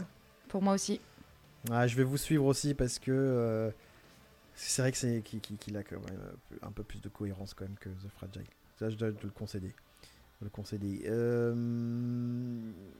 Allez, ouais, moi je aussi je pars sur, allez, je pars, je pars sur The Spiral. Je ne regrette pas mon choix, c'est fait.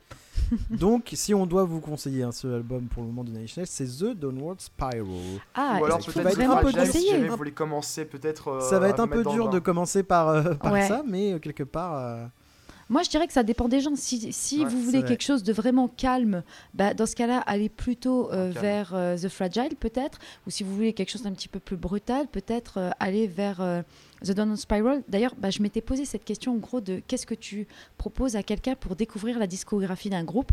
C'est pour ça que sur la chaîne, j'avais sorti une, une vidéo qui s'appelle t'as Par où commencer et où vraiment tu te dis par rapport à toi tes goûts qu'est-ce que je te recommande? Parce que finalement tout le monde dit ouais écoute The Fragile mais c'est pas sûr que ça te parle c'est- peut-être pas une meilleure. tu vois Moi, franchement, mais euh, bon, on me dit euh, je veux écouter une Alice Sales et tout. Je sais même pas si je propose un des quatre premiers albums. Ah, moi, je Hmm, demande, c'est quoi Qu'est-ce que t'aimes dans en, en règle Fragile, générale et puis euh, tu, tu varies en fonction. Moi, je dirais peut-être pas forcément. Moi, j'avais commencé par notre Spiral, mais euh, comme en fait, j'avais pas de problème avec euh, ces, euh, ces émotions présentées comme ça ou cette lourdeur, euh, je trouvais ça Mm. génial. Mais par exemple, euh, je sais que pour reciter les copains de la Post Club, il y en a beaucoup qui, euh, du coup, c'était leur premier album Nails et ils ont pas du tout aimé. Ah bah Euh, oui. je me demande s'il aurait peut-être pas fallu euh, plus passer par The Fragile, justement, au moins le CD1, pour euh, se mettre un peu plus dans l'ambiance avant d'attaquer le. En, en étant préparé psychologiquement à, à savoir jusqu'où ça pourrait aller en fait soniquement. Mm. Après, je sais pas dans les albums, je connais pas du tout les albums euh, d'après, enfin sauf euh, le. J'ai déjà commencé à bosser le, le suivant de The Fragile, mais dans les autres après, euh, je, je serais pas étonné qu'il y en ait. euh, Si, parce que je connais un des singles, des EP qui est sorti récemment.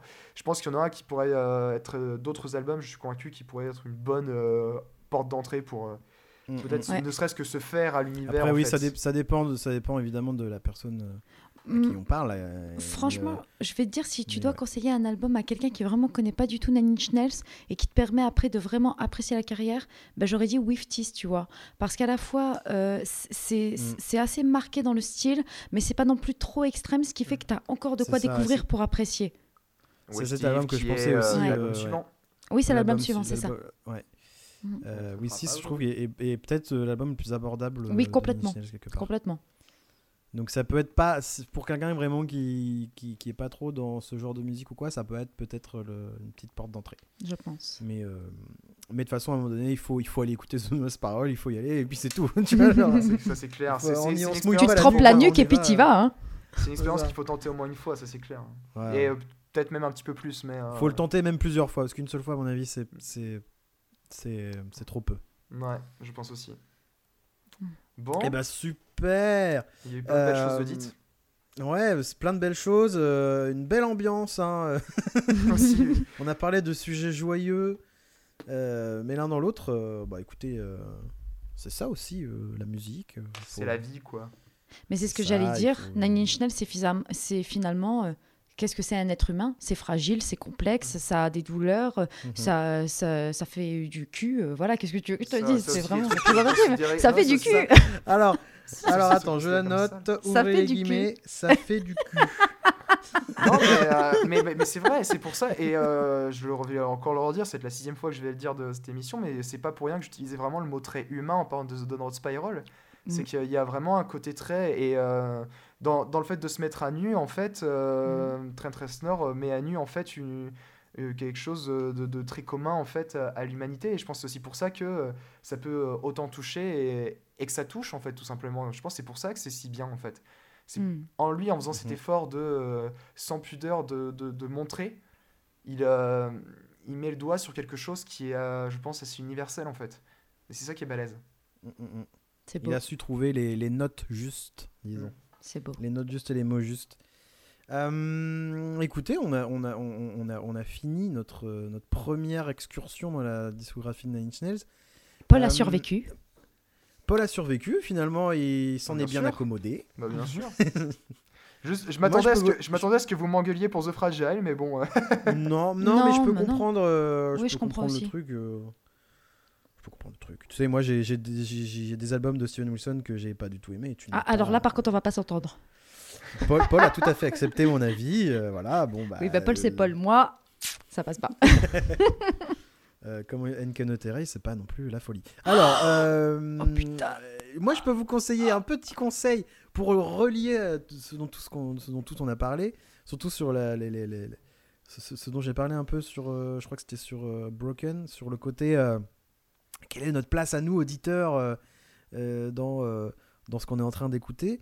Il y, a, a pas longtemps, il y, a un- web documentaire qui est sorti, je crois que c'est sur Gonzaï, c'est sur Gonzaï, qui s'appelle Un peu beaucoup à la folie, et en fait ça parle justement de l'industrie face à la, ben, aux dépendances et à la dépression des musiciens, et du fait que l'industrie musicale ben, finalement participe et glorifie, glorifie ses problèmes, euh, ses, ses- enfin, ses problèmes de santé, et que et voilà, il y a tout un tas de témoignages euh, d'artistes euh, et toute une enquête qui est menée euh, sur, euh, sur, euh, bah, sur comment au final on se, les, les- les industries, l'industrie de la musique se nourrit euh, du mal-être euh, de personnes fragiles pour, euh, bah, pour, euh, pour, euh, pour faire tourner tout un business. C'est assez intéressant et, euh, et c'est justement ce web documentaire qui m'a remis un peu aussi à ma place en faisant Hmm, est-ce que c'est pas un peu bizarre ce que je suis en train de faire tu vois, genre, euh, Et Reznor, il participe à ce ça. documentaire?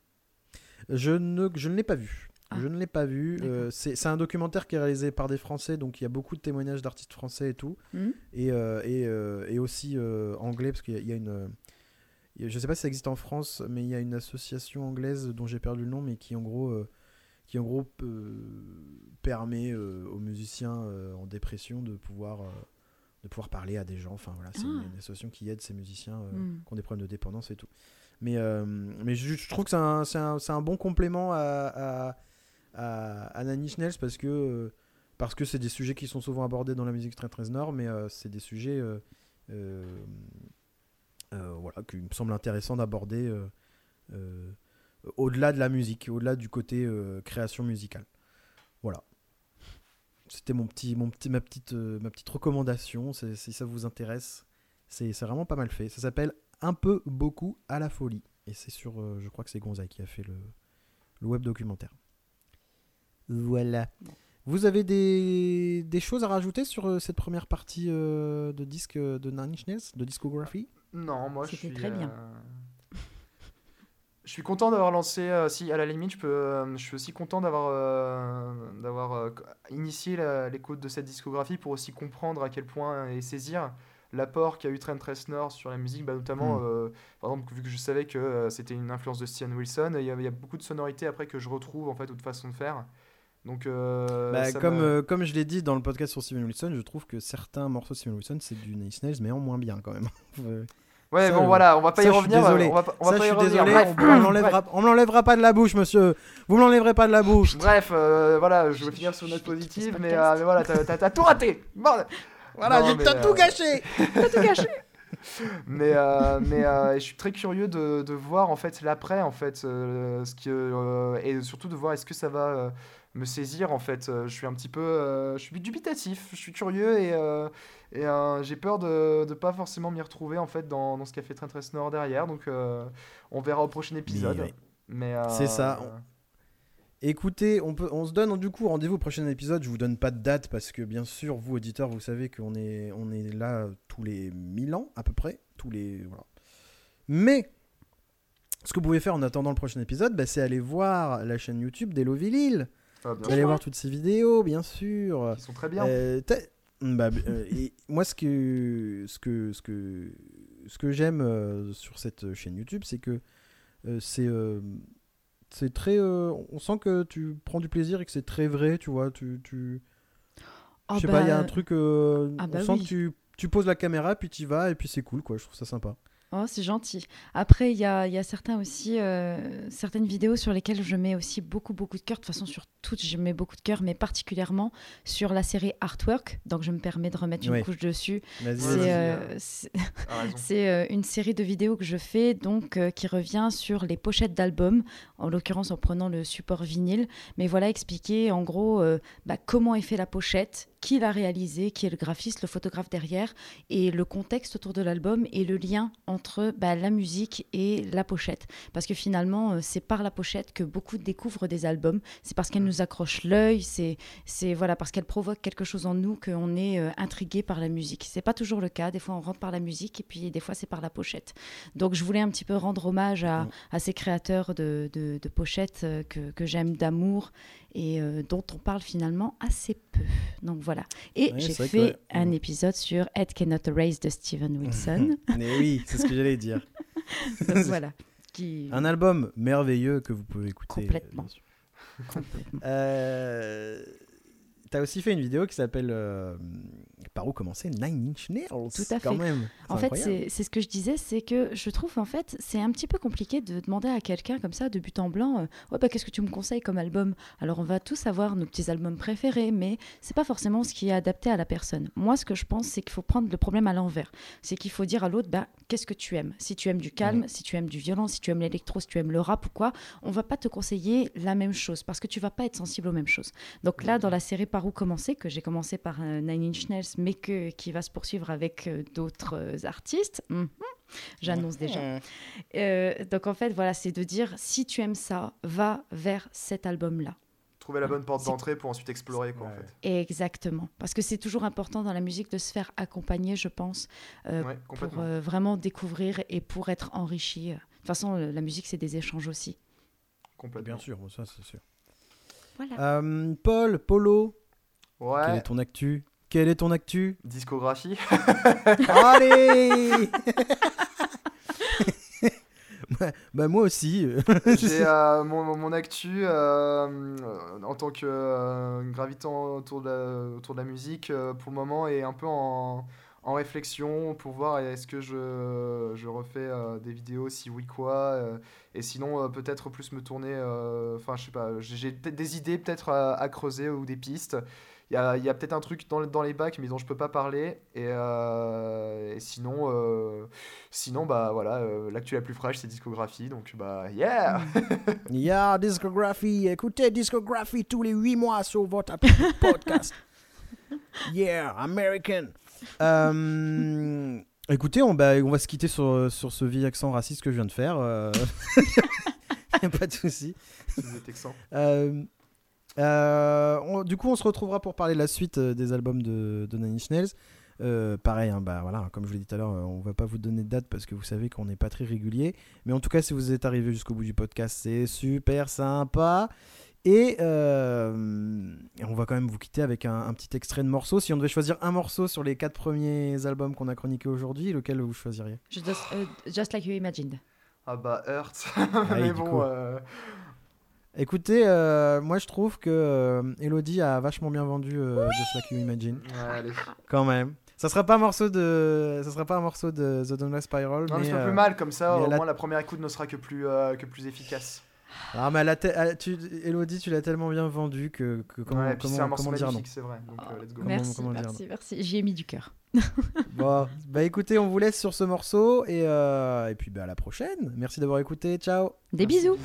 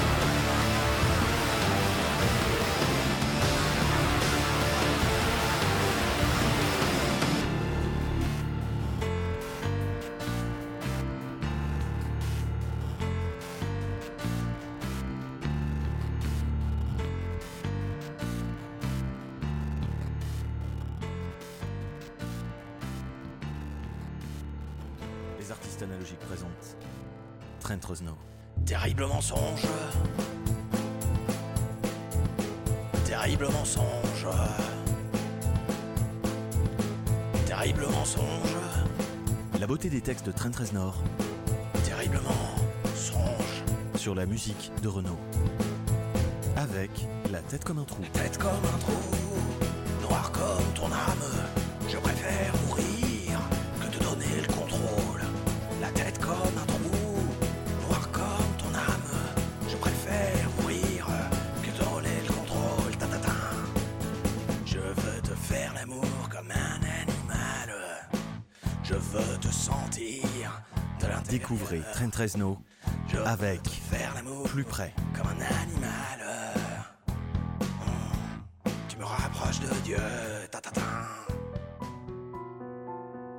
Revivez toute l'émotion de ce râteau au collège en 1998 avec Bobo.